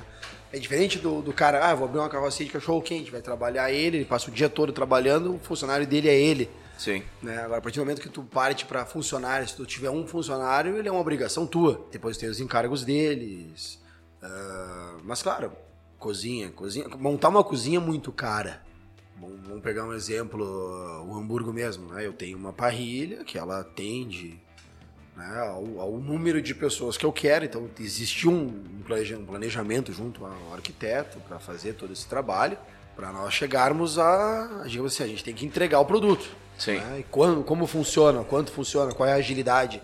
Né? Mas eu acho que o mais, mais custoso mesmo é a questão de funcionários. Sabe? Até eu estava num projeto agora, também dentro do, do Cicred ali, que era avaliar quanto cada funcionário conseguia te dar de, de renda. Quanto um funcionário produz quanto consegue produzir com tantos funcionários. E esse é um número difícil de tu, tu chegar assim, tipo, né, pensando, imaginando. Tu imagina uma pessoa renda tanto, mas daqui a pouco ela rende menos. Ou daqui a pouco ela pode render muito mais. Eu comecei com quatro garçons, mais eu. Gente não conhecia o processo num todo. E teve horas que nós nos vimos pequenos. Só que aí com essa coisas que tu aprende com pandemia, tu começa a voltar, começa a atender 10 clientes. Aí tu atende 10 clientes com 3 garçons, é muito, né? Aí esse mesmo garçom, ele entra num ritmo onde com ele atende 10 e em dois garçons tu atende 20 e aí se tu tiver 3 tu atende 50. Então é, é uma equação assim que tu, tu vai chegando. Michel, tu já assistiu Pesadelo na Cozinha com o seu Eric Jacan? Já. Tem uma cena muito clássica do cara que desliga o freezer à noite, né? Com certeza no Hamburgo isso não acontece. Mas a gente já conversou muito sobre isso. De gambiarra que os donos de restaurantes fazem. Às vezes nem por maldade, mas para conseguir segurar as contas que não deveriam ser feitas, assim, fora essa do desligar o freezer de noite, a gente já conversou sobre a carne. Quais são os outros tipos de coisas que tu diria assim, não façam para economizar porque vocês vão perder depois em em cliente ou até pagando uma multa pro. Vigilância sanitária. Vigilância sanitária. Cara, eu acho que assim, tem, tem, algumas coisas que elas são técnicas, né? São, demandam uma mão de obra qualificada. Então, tipo, não, não, dá pra, não dá pra te economizar naquilo que é básico essencial. Ah, detetização. Todo restaurante é obrigado a ter um controle de pragas. Ah, eu vou demitir o fulaninho que me custa 180 reais, 150 reais, vou eu fazer a detetização. Ah, vou eu comprar ali. Cara, vai, vou eu cortar grama porque o jardineiro vem aqui a cada dois meses, eu pago 200 reais pra ele, né? Vou eu cortar grama, vou eu fazer o negócio. Eu acho que a partir do momento que tu tá inserido nesse meio, sabe? Tu tem algumas coisas ali que elas são técnicas, tu tem que tem que estar tá programado para isso. Isso tem que estar tá no teu curso. Muita, muita gente erra nisso, tipo, ah, eu vou fazer aqui um entrecô, vamos pegar um exemplo, né? Ah, o entrecô custa 50 reais ao quilo, então se eu vender uma porção com 100% de, de do que eu estou pagando, estou ganhando muito dinheiro. Só que muita gente não faz esse cálculo. Cara, tem água, tem luz, tem funcionários, tem imposto, tu tem depreciação, tu tem uma máquina que estragou, que ela vai estar tá dentro desse, dessa depreciação. Tu tem estoque. Ah, mas estoque? Estoque é muito caro. Tu manter o estoque é muito caro, porque às vezes tu compra, tu compra tipo, um volume né? E esse volume ele leva, ele leva meses, mas tu tirou o dinheiro daquilo que estava girando para imobilizar ele. E tem muito, eu digo assim, não é um nem outro, é muita gente. Cara, parei de fazer o serviço com o fulano, comecei eu a fazer. Aí o serviço é meia boca, sabe? Tu não consegue fazer o serviço como o cara fosse fazer. E aí tu acha que tu tá economizando, mas na verdade tu tá tendo prejuízo, sabe? Ah, vou fazer um trabalho elétrico. Não, não vou chamar o eletricista, deixa que eu faço aqui. Uma coisa é trocar uma lâmpada, outra coisa é trocar uma instalação. E morreu. é verdade, é verdade. E tu, tu, pegou o exemplo do freezer ali. Cara, é um gasto totalmente burro dele. Porque ele tá com um produto. Cara, desligou o freezer lá naquele exemplo, aquele programa lá. Cara, desligou o freezer. Se ele perde tudo, quantos mil ele tinha ali dentro? Pô, ele tinha mil reais. Cara, quanto tu precisa vender para suprir aquilo que tu precisa e de sobrar mil reais para comprar aquilo que tu botou fora? Sabe? É, é, o caso do cara que deixa a margarina fora da geladeira, né? No outro dia ela estragou. Putz, tem que comprar outro poste de margarina. Não faz sentido algum. É, é, é, é um exemplo assim simples, sabe? Não, voltando à pergunta de, de antes, né, sobre o, o que precisa, né, os cursos, enfim, tu falou da, da parte de parceiros financeiros e tudo mais. Hoje, no, no Hamburgo, tu faz a parte também administrativa e financeiro. Tu acha que isso é importante ter alguém que faça essa parte para ti?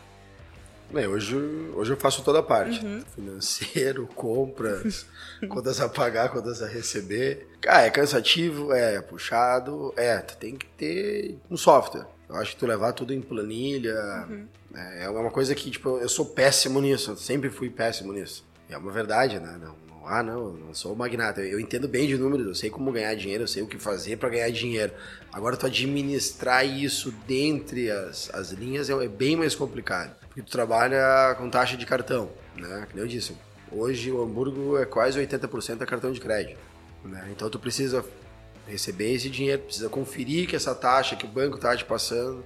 Né? Porque a, o banco é uma, é uma instituição financeira, mas tu trabalha com uma máquina de cartão que é outra. Quanto o banco está te cobrando a tua conta? Quanto as taxas do cartão custam? Né? Ah, eu tenho um fornecedor aqui que se eu atrasar um dia é tanto por cento de multa. Tu tá perdendo, é dinheiro que tu perde, né? Uhum. Então o controle financeiro ele é chato pra caramba. E é uma coisa que tu fale, literalmente, tu fale, porque tu chega num ponto que tu diz assim, poxa, eu tô faturando aqui 100 mil reais, mas não tá me sobrando nada. Né? Pô, mês passado eu vendi 80 e me sobrou, como assim? Então a matemática do custo, ela é muito alta. Porque tem que. Vou, pegar um exemplo que eu estava alguns, alguns meses atrás, enfim. Tava conversando com um cara, o cara disse, pá, mas por que, que custa 20 reais uma porção de batata frita? Quanto custa o quilo? Aí eu disse para ele, o quilo custa tanto, vende por tanto, mas tu paga óleo. Esse óleo ele tem uma vida útil, né? Na hambúrguer a gente usa um fritador água e óleo, são 72 litros de, de óleo, óleo de algodão, então ele tem uma vida útil. Então, se chegar um cliente lá e ele me pedir uma porção de batata, que custa 30 reais, cheddar, bacon, blá blá blá, e eu não vender mais nada frito no mês inteiro, eu tenho 900 reais de óleo para 30. Uhum. Então, esses 900 ele tem que ser pago com várias outras coisas. Então, isso é importante na parte também de, de formação de custos. E eu vejo assim, muita, muita, muita, muita gente errando, sabe? É o que um cara diz assim, poxa, Michel, mas como é que o cara tá vendendo lá X a 16 pila, cara? Cara, o cara é louco. O cara é louco, mas tem outras coisas que sustentam esses 16. Ele vai fazer uma promoção, um negócio que ninguém compra, sabe? Não deveria nem, nem estar tá no cardápio. Ah, mas nós vamos, vamos em três pessoas. Aí o Michel tá interessado em comer esse. Mas a Linária e o Matheus querem comer aquele que custa 40, que vai dar o, o lucro que lá no fim vai manter o resto do negócio. Né? É, e não só isso, né? Como a gente já falou outras vezes, a qualidade do produto, né, versus o preço. Que isso é, é algo que, que vocês prezam bastante, né? Uh, não adianta uh, ser barato para não, ca caro é aquilo que eu cobro é. e não te entrego. Uhum. Esse é o primeiro ponto. Uhum. Né? Por, por, que, que eu trabalho. Vou, vou citar meu cunhado aqui, marido da minha, da minha irmã. Ah, assar a carne que tu assa é fácil. A carne é boa, bota no fogo, ela sempre vai sair boa. E eu falei pra ele, mas essa é a intenção. Eu tenho, que, eu tenho que fazer um negócio simples, o negócio tem que ser rápido. Não adianta eu querer inventar. Né? Um, um exemplo, churrascaria. Churrascaria tem muita churrascaria boa que usa carne muito boa. Agora, tu fazer ela parrilha ela é complicada, porque ela não pode estar congelada. Tem que ser fresca. Ela tem que estar, tá, ela tem que estar refrigerada, né? Tu tem que trabalhar com, com as porções mais ou menos. Hoje eu tenho fornecedor que me entrega já nas porções, tira ela da embalagem, vai pra grelha, da grelha ela vai pra mesa. Pá, vou pegar uma costela, o assado de tiras ali é uma carne de dianteira, uma carne que subiu muito, ela, ela popularizou muito. Né? Era uma carne que até tempo atrás. Por que, que é tiras? Tiras porque bota fora. Uhum. Né? E esse? Esse tiras. Né? Não, não quero. Então era uma carne de, de segunda, literalmente. E ela popularizou e ela ficou cara, né? Mas ela tem que ser uma carne de qualidade, porque eu, com esses dias até postei, o final de semana agora ontem, eu postei uma carne que eu comi e a carne tava selada. Aí um monte de gente, você tá cru, isso tá cru. Cara, essa carne é de qualidade, tu come. Agora, se é uma carne ruim, tu faz ela selada, o cara come, ela tem um ranço. sabe? Então é, é, é foco. Eu, não- eu, não, eu não vou trabalhar com esse tipo de alimento porque eu como lá dentro. Meus funcionários comem lá dentro. Eu gosto de comer bem. Né? Como é que eu vou servir um negócio que eu não, não gosto? Pá, tu come aqui dentro, Michel? Não, não como porque aqui eu não gosto. não dá? Tiro no pé na hora, né? Michel, a gente quer saber um pouco de ti também, cara. Ah, se tu não fosse dono de... Eu não quero saber, já sei demais. Cara, se tu não fosse dono de restaurante, se tu não tivesse um restaurante, qual que era o teu plano B? Que, que outro tipo de negócio que tu te interessa, que tu abriria? Tu era gerente de vendas, mas vamos supor, não quero mais ser gerente de vendas. Quero abrir. Tem um restaurante, plano A. Qual que seria teu plano B? Qual que seria teu negócio que tu gostaria de ter? Ah, isso é amplo, mas eu acho que trabalhar com serviços, prestação de serviços, sabe? Mão de obra. Mão de obra é uma coisa que falta muito, muito, muito, muito no mercado. E eu vejo, tipo, eu vejo hoje muitas, muitas empresas, sabe, que elas têm o pós- pós-venda, o pós-venda ele é muito caro. Tu comprar um produto, vamos pegar um exemplo bem simples, tá? Pega um iPhone, um iPhone lá hoje, o pica das galáxias custa 15 mil reais, né? Aí tu quebrou a tela, custa 6 mil. Cara, é um pedaço de vidro.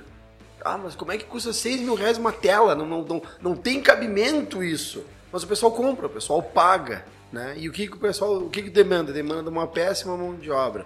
Não que eu fosse abrir uma assistência de Sim, sim, celular. sim, sim, sim, mas é uma- É, um mas, exemplo. mas vamos pegar, vamos pegar, por exemplo, hoje pelo hambúrguer. Cara, estragou um freezer. Aí tu liga pro cara. O cara pra chegar lá é 150 reais. Pra ele chegar lá. Aí ele chega a hora, pá, tem que trocar essa peça aqui. Ele vai lá trocar a peça. A peça custa 300, minha mão de obra custa 150. Como eu já tinha vindo uma vez aqui, eu te dou um desconto, custa 200 reais pra ele trocar a peça. Claro, ele estudou, ele aprendeu, enfim. Mas eu acho que hoje, se não fosse o hambúrguer, eu partiria pra uma parte assim de, de mão de obra, sabe? Algo. Essa coisa que tu falou me lembrou uma história do cara que foi na empresa pra arrumar um, um computador e apertou um parafuso. Daí deu mil reais. Mas como assim tu veio apertar um parafuso? Eu quero ser discriminado na nota, beleza. Apertar o parafuso, 10 reais. Saber qual parafuso apertar, 990 pila. Ah, se tu pudesse abrir uma filial da- do Hamburgo em qualquer lugar do mundo, aonde seria? Oxi! Oxi! É, eu acho que é pra Florianópolis. Por que Manézinho da Florianópolis? Cara, é um lugar legal, é uma vibe boa. Tu tem. Claro, tu trabalha por temporada, né? Mas tu iria e moraria Também. Lá também. Fácil. Se eu não Ah. morasse em Caxias, eu morava lá. Tu, tu- tu não escolhe onde tu nasce, né? Mas tu escolhe onde tu mora. Michel, já aconteceu alguma situação inusitada no restaurante? Que nem lá no Cebola, voltando, quem não escutou o episódio de Cebola, por favor, escute. Do cara que dormiu no banheiro cagando e fez os filmes que ele tava preso dentro do Cebola. Aconteceu alguma coisa engraçada que tu pode contar pra nós, assim? Mas nós temos a. A gente tava brincando um tempo atrás que a gente tinha a quinta-feira do Tinder. Quinta-feira tu só, só via os casalzinhos, sabe? E tu. Cara, é tu vê que é, que é um casal se conhecendo, né? E aí teve um cara que o cara chegou lá.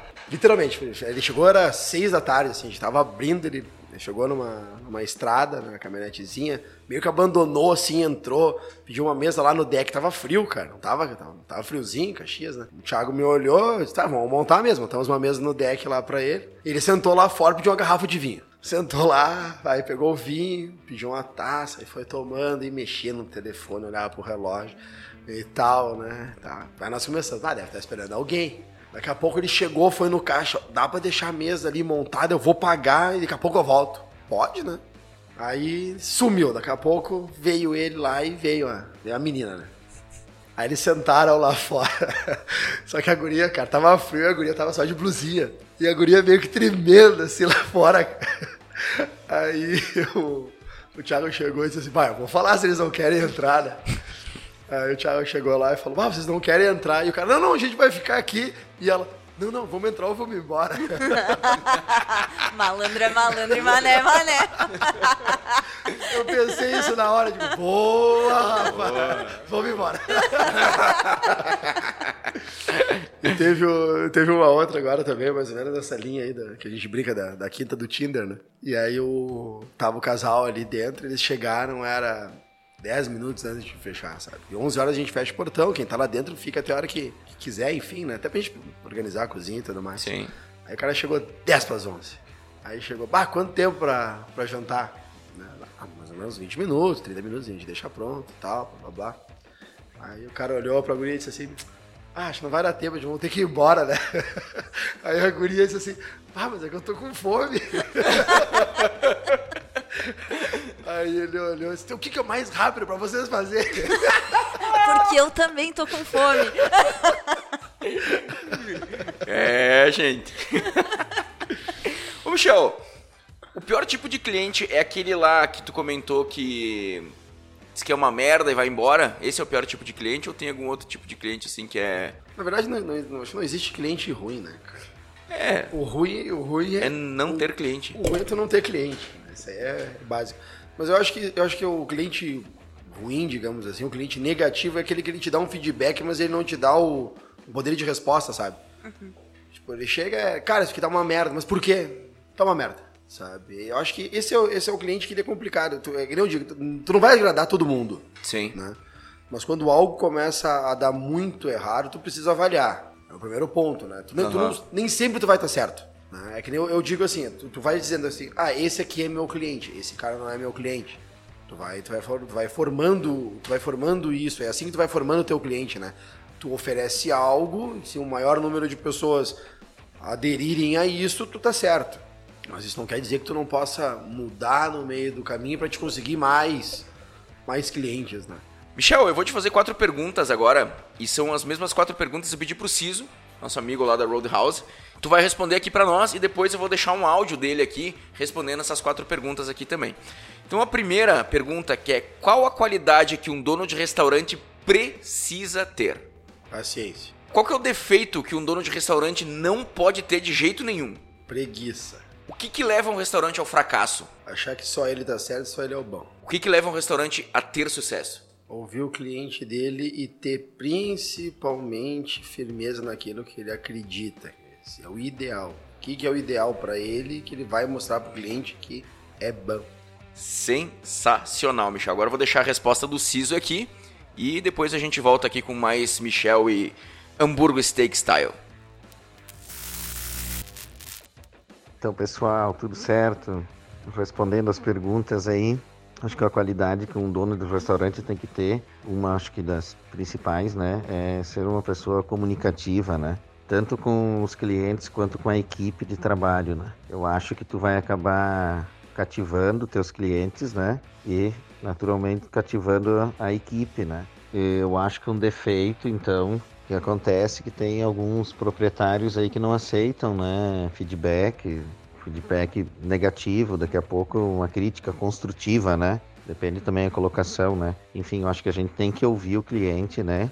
E ouvir a equipe de trabalho também, porque a gente está sempre aprendendo, né, dia após dia, e como a gente depende de ambas as partes, né, para o trabalho acontecer, eu acho que é, que é bem negativo aquelas pessoas que não dão bola para as críticas ou os feedbacks aí, né, acaba não, não sendo bom, né, daqui a pouco tá pecando e não quer, não quer dar o braço a torcer, né, e na questão do fracasso ou do sucesso, né, são N fatores, né, para ambos os lados. Muitos proprietários de restaurante não entendem o trabalho ali dentro, por exemplo, de uma cozinha, né? Não sabem coordenar uma cozinha, ficam sempre na mão de terceiros, né? Eu acho que para tu, para tu ter um restaurante, né, acho que tu tem que ter uma noção.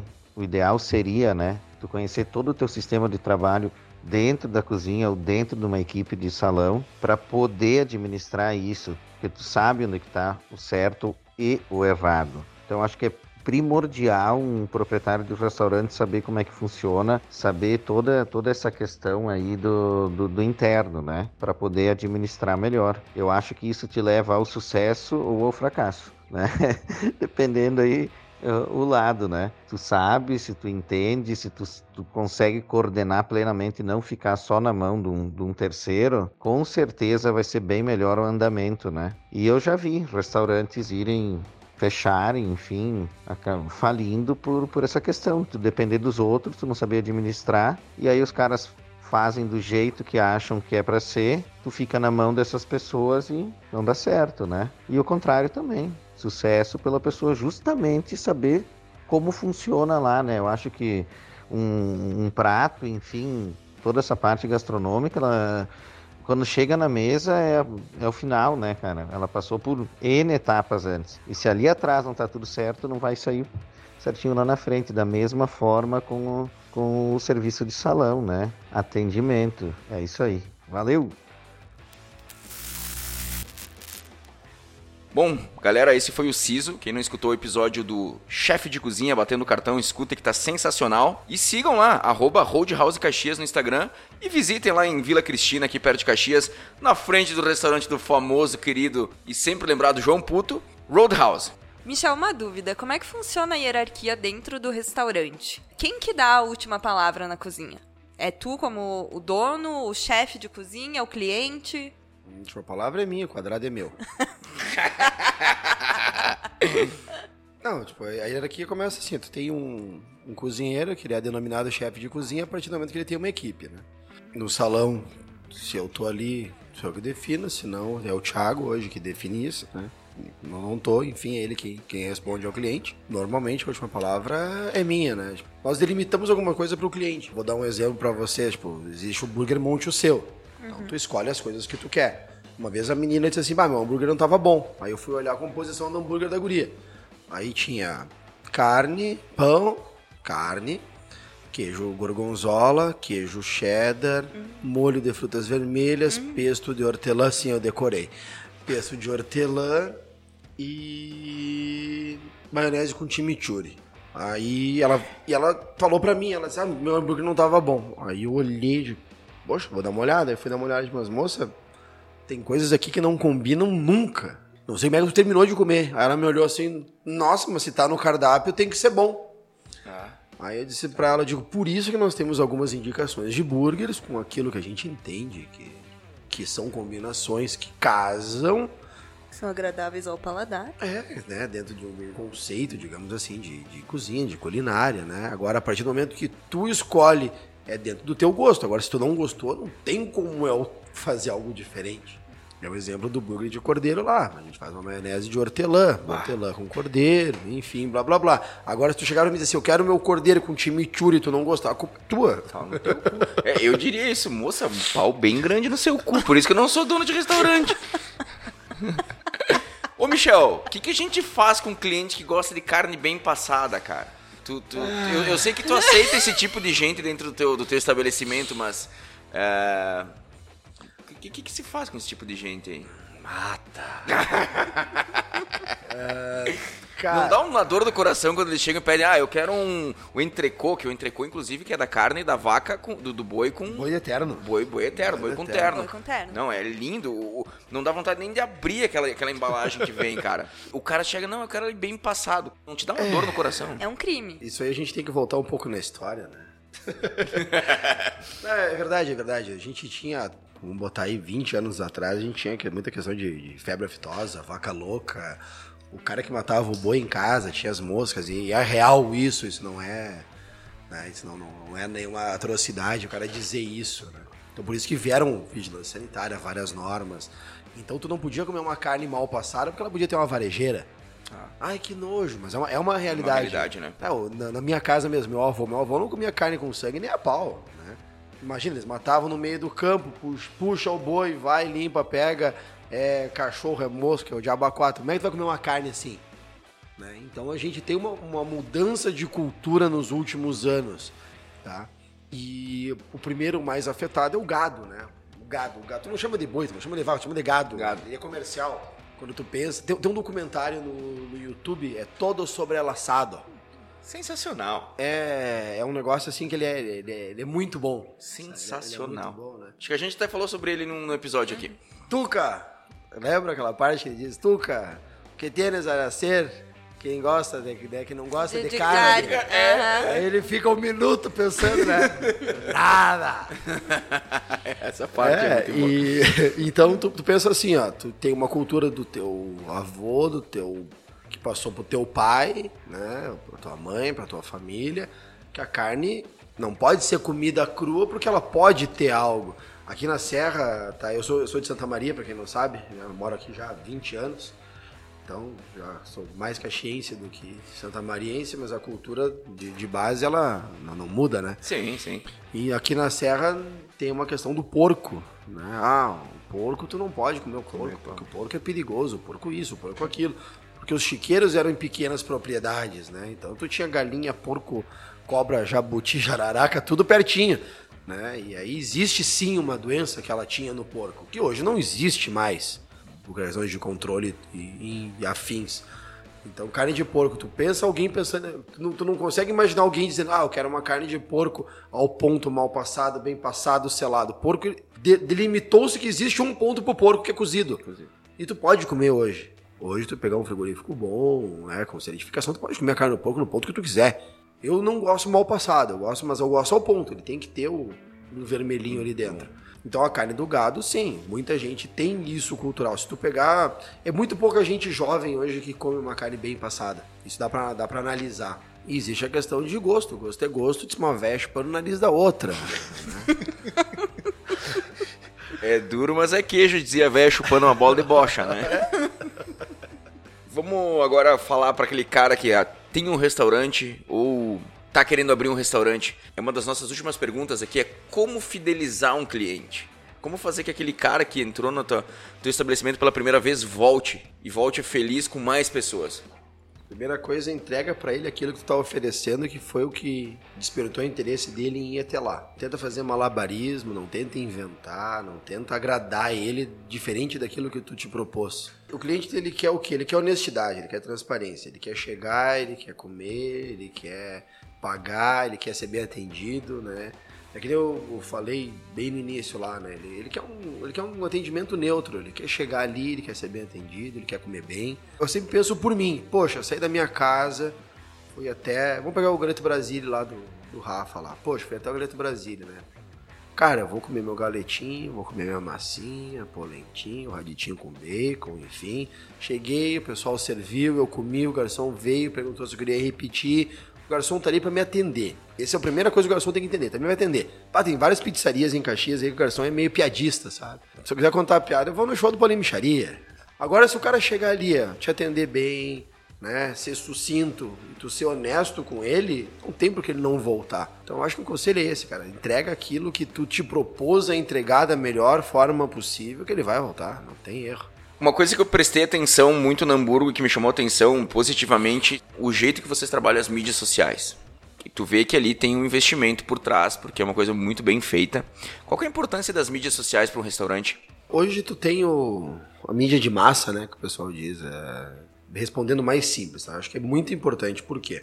Tu consegue chegar ao teu cliente pelas mídias sociais, né? Então tu tem Facebook, tu tem Instagram, eu não uso Twitter, o Google, o Google é uma ferramenta que fora do Brasil é muito explorada, muito, muito explorada. Tu anunciar no Google, né? Tu fazer as mídias no Google.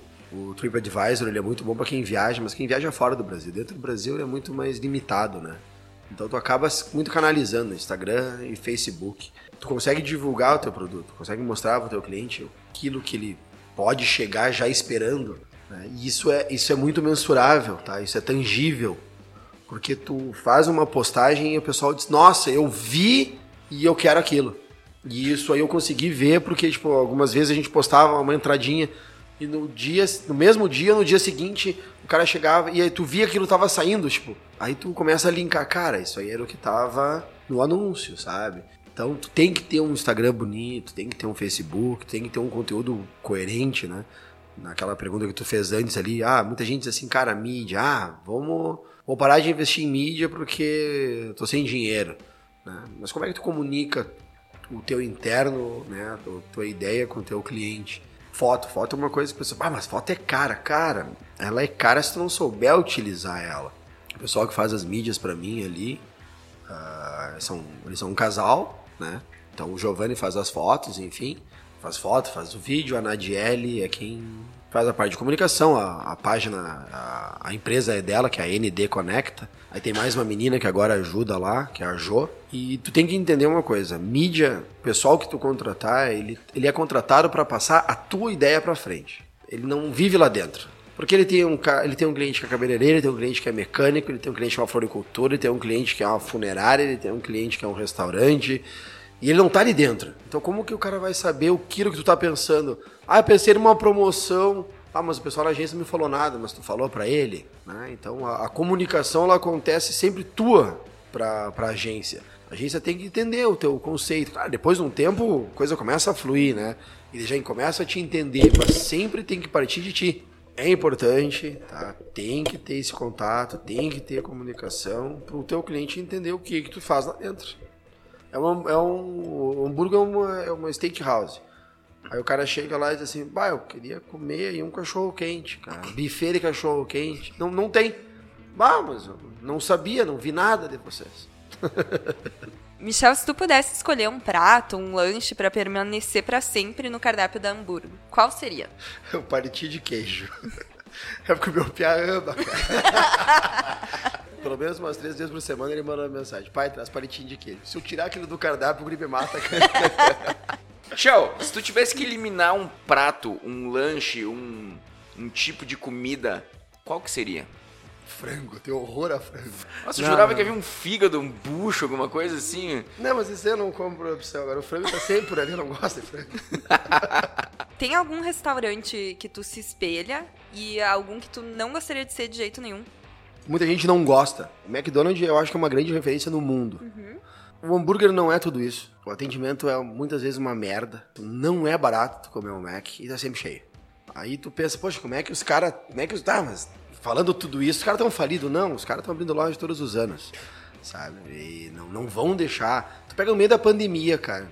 Tem um grupo ali de, de bares e restaurantes que foram, foram criados, foi criado ali bem no início, até pra questão de legislação, trocar ideias, informações e tal, que é, é muito legal, tem várias e várias casas de Caxias do Sul, né? E o pessoal, porra, aqui tá vazio e o Mac tá com fila no drive-thru. Porra, não sei o que, e o Mac, blá blá blá. Cara, os caras comunicam muito bem. Os caras estão na TV, né? É aquele conceito deles inicial, é a família, eles estão perto da igreja, eles estão no centro, eles estão onde todo mundo passa, é rápido. Como é que não é rápido? Não é rápido, porque tá pronto. O cara só monta, te entrega e vai. Mas às vezes tu fica meia hora numa fila para pegar um Mac, sabe? Não tem, não, não, tem cabimento tu pensar um negócio desses. Aí tu pensa assim, poxa, se eu faço isso aqui no hambúrguer, os caras não voltam mais, cara. Como é que voltam no Mac? Sabe? Então eu acho que o Mac é um, é um, é grande estudo pra vida, cara, pra várias, pra várias coisas, né? E um lugar que eu não gostaria de ir, que eu não voltaria. Ou que tu não gostaria que o Hamburgo se tornasse? Ah, tem vários. tem vários, tem vários. Teve um restaurante que eu fui. Não precisa dizer nome. Não, não vou dizer o nome. Não vou dizer o nome porque eu acho antiético. Mas foi em Porto Alegre, tá? Os caras diminuíram muito a porção. Faz pouco tempo até que eu fui. Os caras diminuíram muito a porção. E eu ia, seguidamente eu ia lá. E aí eu cheguei, pedi, enfim. Quando veio, veio num ponto totalmente errado que eu tinha pedido. Era uma, era uma massa, era uma massa salada e, um, e uma carne que era um entrecô. Eu não como carne bem passada. Não gosto. Então eu sempre pedi, cara, eu quero mal passado. O cara me olhou com uma cara de nojo. Não, é sério. É... Olhei e tá, beleza. Sei lá, não devo estar no meu dia. Esquece o cara. Pedi minha massa, pedi ali a saladinha que eu queria e tal. Aí o cara me trouxe um bife bem passado. Minha massa tava ruim pra caramba. E a salada tava boa. Aí eu chamei de, pá, olha só, amigo, o bife não tá certo aqui tal. Aí o cara me olhou assim, ah, mas tu pediu o quê? Eu, ah, eu pedi mal passado, né? Um ponto menos ali, tá bem passado. Não, vou lá trocar. Aí ele foi, né, com toda aquela vontade do mundo, voltou com a carne, cara, bah, assim, ó, incomível. Aí eu peguei, deixei a carne do lado, comia a salada, não comia a massa. Aí fui pagar, aí comentei no caixa, né, de, bah, olha, mas sempre venho aqui. Tava assim, ó, hoje tava péssimo, tá? Tava péssimo. Aí a guria pegou e disse assim pra mim, ah, tá, é, talvez não seja do seu agrado mais aqui. Aí eu disse pra ela assim, bah, você não deve ser a dona, né? Nem gerente, nem nada. Você deve ser só atendente, porque, tipo, se eu não voltar e mais muita gente não voltar, vocês vão falir, né? Aí ela só me olhou, deu com o ombro assim pra cima, tipo, foda-se, sabe? Whatever. Não voltam, não voltam, não voltam. Não, Não, sei quem é o certeza. dono, nem. nem não, não, né? Eu acho que fiz uma reclamação depois no, no Instagram pra ver se chegava ao Uhum, comentário. Ninguém me respondeu também, então eu acho que não estão ligando muito pra mim, mas é um lugar que eu não volto, sabe?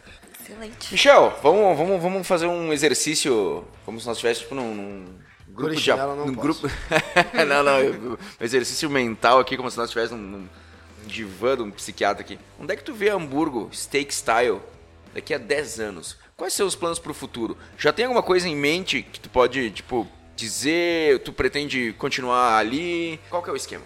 É, tu sabe que ali no, no primeiro ano do, do Hamburgo, né, incompleto, digamos assim, aberto, tinha uma, tinha uma possibilidade de abrir uma outra unidade, até em Caxias, um complexo vai estar sendo lançado agora, que atrasou também, enfim. E ficou tudo muito vago, ficou tudo muito, muito em aberto, digamos assim. Que nem eu disse, teve um amigo meu que ele acabou falecendo, que era uma outra ideia de um, de um- segundo, não sei se seria o nome Hamburgo, se seria o mesmo cardápio, mas dentro da mesma ideal, a ideia inicial era o nome, né, igual até para para manter. Então não está descartado que num futuro próximo tenhamos outras unidades, se não próprias, em conjunto, porque eu acho que em própria unitária é muito trabalho. Existe esse plano sim. Então, pensando daqui a 10 anos, a ideia é iniciar, né? Se fosse para terminar, a gente nem começava. a maioria das pessoas que passam por aqui tem alguma coisa a ver com moto. E o Michel, se tu pegar a lista de moto que ele já teve, é tipo a minha lista dos sonhos de motos que eu gostaria de ter. Tu como dono de restaurante, se tu tivesse que escolher assim, ou tu anda de moto, ou tu vai manter o hambúrguer steak style, assim, um dono de restaurante. Só que tu fizer um, tu não pode fazer o outro. O que, que tu escolheria? Ah, eu vou andar de moto. era, era a resposta que eu queria ter escutado. Tchau, agora pra gente terminar essa nossa parte da, da entrevista aqui, tem um primo meu, Diego, e ele sempre gostou muito de cozinhar. Ele é um guri sensacional no que ele faz. E ele pretende algum dia abrir um negócio relacionado a restaurantes. se ele tivesse aqui do teu lado agora e tu pudesse passar uma mensagem para ele assim de toda a tua experiência assim, pode tomar o tempo que tu precisar aqui. O que, que tu diria para um cara que está iniciando agora no ramo da alimentação, iniciando do zero? O que, que tu diria para ele? Primeira coisa, tu tem que estar convicto daquilo que tu vai fazer, daquilo que tu vai entregar né? Tu não pode. Acho que tu não pode, tu pode. Tu pode ter algumas alterações, mas tu não pode mudar o teu foco no meio do caminho. Tem que estar preparado. Tipo, o que, que eu vou fazer? E dentro disso tem que estar preparado para a crítica, né? Que ela vai vir. E mutações. Então tu tem que estar principalmente preparado para aquilo que tu quer fazer, que é o primeiro ideal. E segundo, para as críticas que vão vir. Não adianta, tipo, ah, vou vender hambúrguer. Cara, se, se o conceito estiver errado, tu vai ter que mudar. Mas tu não pode vender hambúrguer, sorvete, miçanga, joaninha, peça para moto, roda, pneu, né? E fazer jogo do bicho. E fazer jogo do bicho, do bicho pode dar dinheiro. Aí, ó, por, por isso que eu amo o Michel. Não, mas, cara, tu vai fazer hambúrguer, perfeito. Ah, mas os meus hambúrgueres não estão dando certo. Então, ou tu muda tudo, né? E beleza, vamos parar de vender hambúrguer. Vamos mudar o hambúrguer, vai se chamar lancheria do Michael, que eu vou vender pastel e café, né? E tu vai vender pastel e café, é básico, tu tem que ter o teu ideal e trabalhar dentro desse ideal para te ir melhorando sempre, né? Porque muda muito de, de fornecedor para fornecedor. Então tu tem que ter o, um teu ponto fixo, o que, que tu vai começar. Tem que ter fornecedor, que eles vão ser teus, teus sócios. Eu digo sócio porque tu, tu não vai comprar sempre tudo com o teu dinheiro. E esse cara tem que confiar em ti, tem que confiar nele. Precisa que ele te entregue aquilo que tu tá procurando. Não tem como tu entregar um, um, um hambúrguer bom se a carne for ruim, né? Se o pão for ruim, se o queijo for ruim, aí tu, eu faço tudo assado, né? Lenha e carvão. Tá? Tem que ter um fornecedor de carvão que o carvão seja bom. Então é, é uma somatória de coisas, principalmente é ter parcerias. Michel, muito obrigado pelas palavras. Agora, antes de encerrar, eu queria lembrar os amigos que o Zac e o Sotile tiraram do papel o projeto e criaram o Gordu, então quem quer dar boas risadas, segue no Instagram, Gordu. Lembrando que é G0RDUO, com o zero à esquerda. E também lives na Twitch, twitch.tv Gordu, também com o zero no lugar do primeiro O. Chegamos no final de mais um episódio e antes de dar minhas considerações finais, eu abro para que os amigos deem suas palavras finais. Então, eu queria agradecer, né, ao Michel, meu amigo de 400 anos, mais ou menos, por ter se disposto a vir aqui conversar com a gente, né, dar as considerações dele sobre a profissão que ele escolheu. Desculpa, eu me engasguei com uma libélula. Abraço, Janho. Queria agradecer o pessoal que está escutando a gente. É isso, gente. Ah, uma coisa muito opa, importante, né? opa. né? Todo mundo quer saber, vai ou não vai rolar desconto, Michel, pro pessoal que está escutando? É óbvio. É óbvio. Qual é a palavra-chave? só de italiano. então, galera, é só chegar lá na Hambúrguer Textile e falar só de italiana na hora de pagar que o Michel vai providenciar. 10% de Olha desconto. Aí. É muito dinheiro. Meu é Deus muito. do céu, cara. É dinheiro ou não é? Lembrando que essa promoção é válida até o dia 25 de outubro de 2021. Bom, primeiro agradecer o pessoal aí, parceria, tá? clientes, amigos e, e parceiros de, de negócio. A Linara não é minha sócia, tá, Ana Paula? Só para deixar claro. É, então agradecer mesmo aí, tá? A gente está aí no, no, início de caminhada, né? Então, são dois anos e, e meio, que são, é muito pouco tempo, né? Porque, porque a gente idealiza. Para quem não conhece o Hamburgo, ele está na Marechal Floriano, 76, no Pio Décimo. Estamos de frente à igreja, só que na na Marechal Floriano, descendo a Suzuki, pra baixo do postão. Do lado da horta da Do nona. lado da Horta da Nona, na frente da Jussara, na esquina da IETEC, é Perto da Né? perto do André. Chega no André, tem a sinaleira, a gente tá ali, tem um parquinho. Não tem erro. Carne, parrilha, salada, sobremesa, agora picolé da Sorvelândia. Olha ali, inclusive, peguei um na última vez que eu fui lá. E peçam a soda italiana também, galera. Sério mesmo. Não é só É boa. De massa boa. verde. de Isso. tangerina. De terça a domingo. Feriados também, feriado santo. Só não abrimos segunda. Segunda não vai rolar. Segunda a gente tem que descansar e jogar pôquer.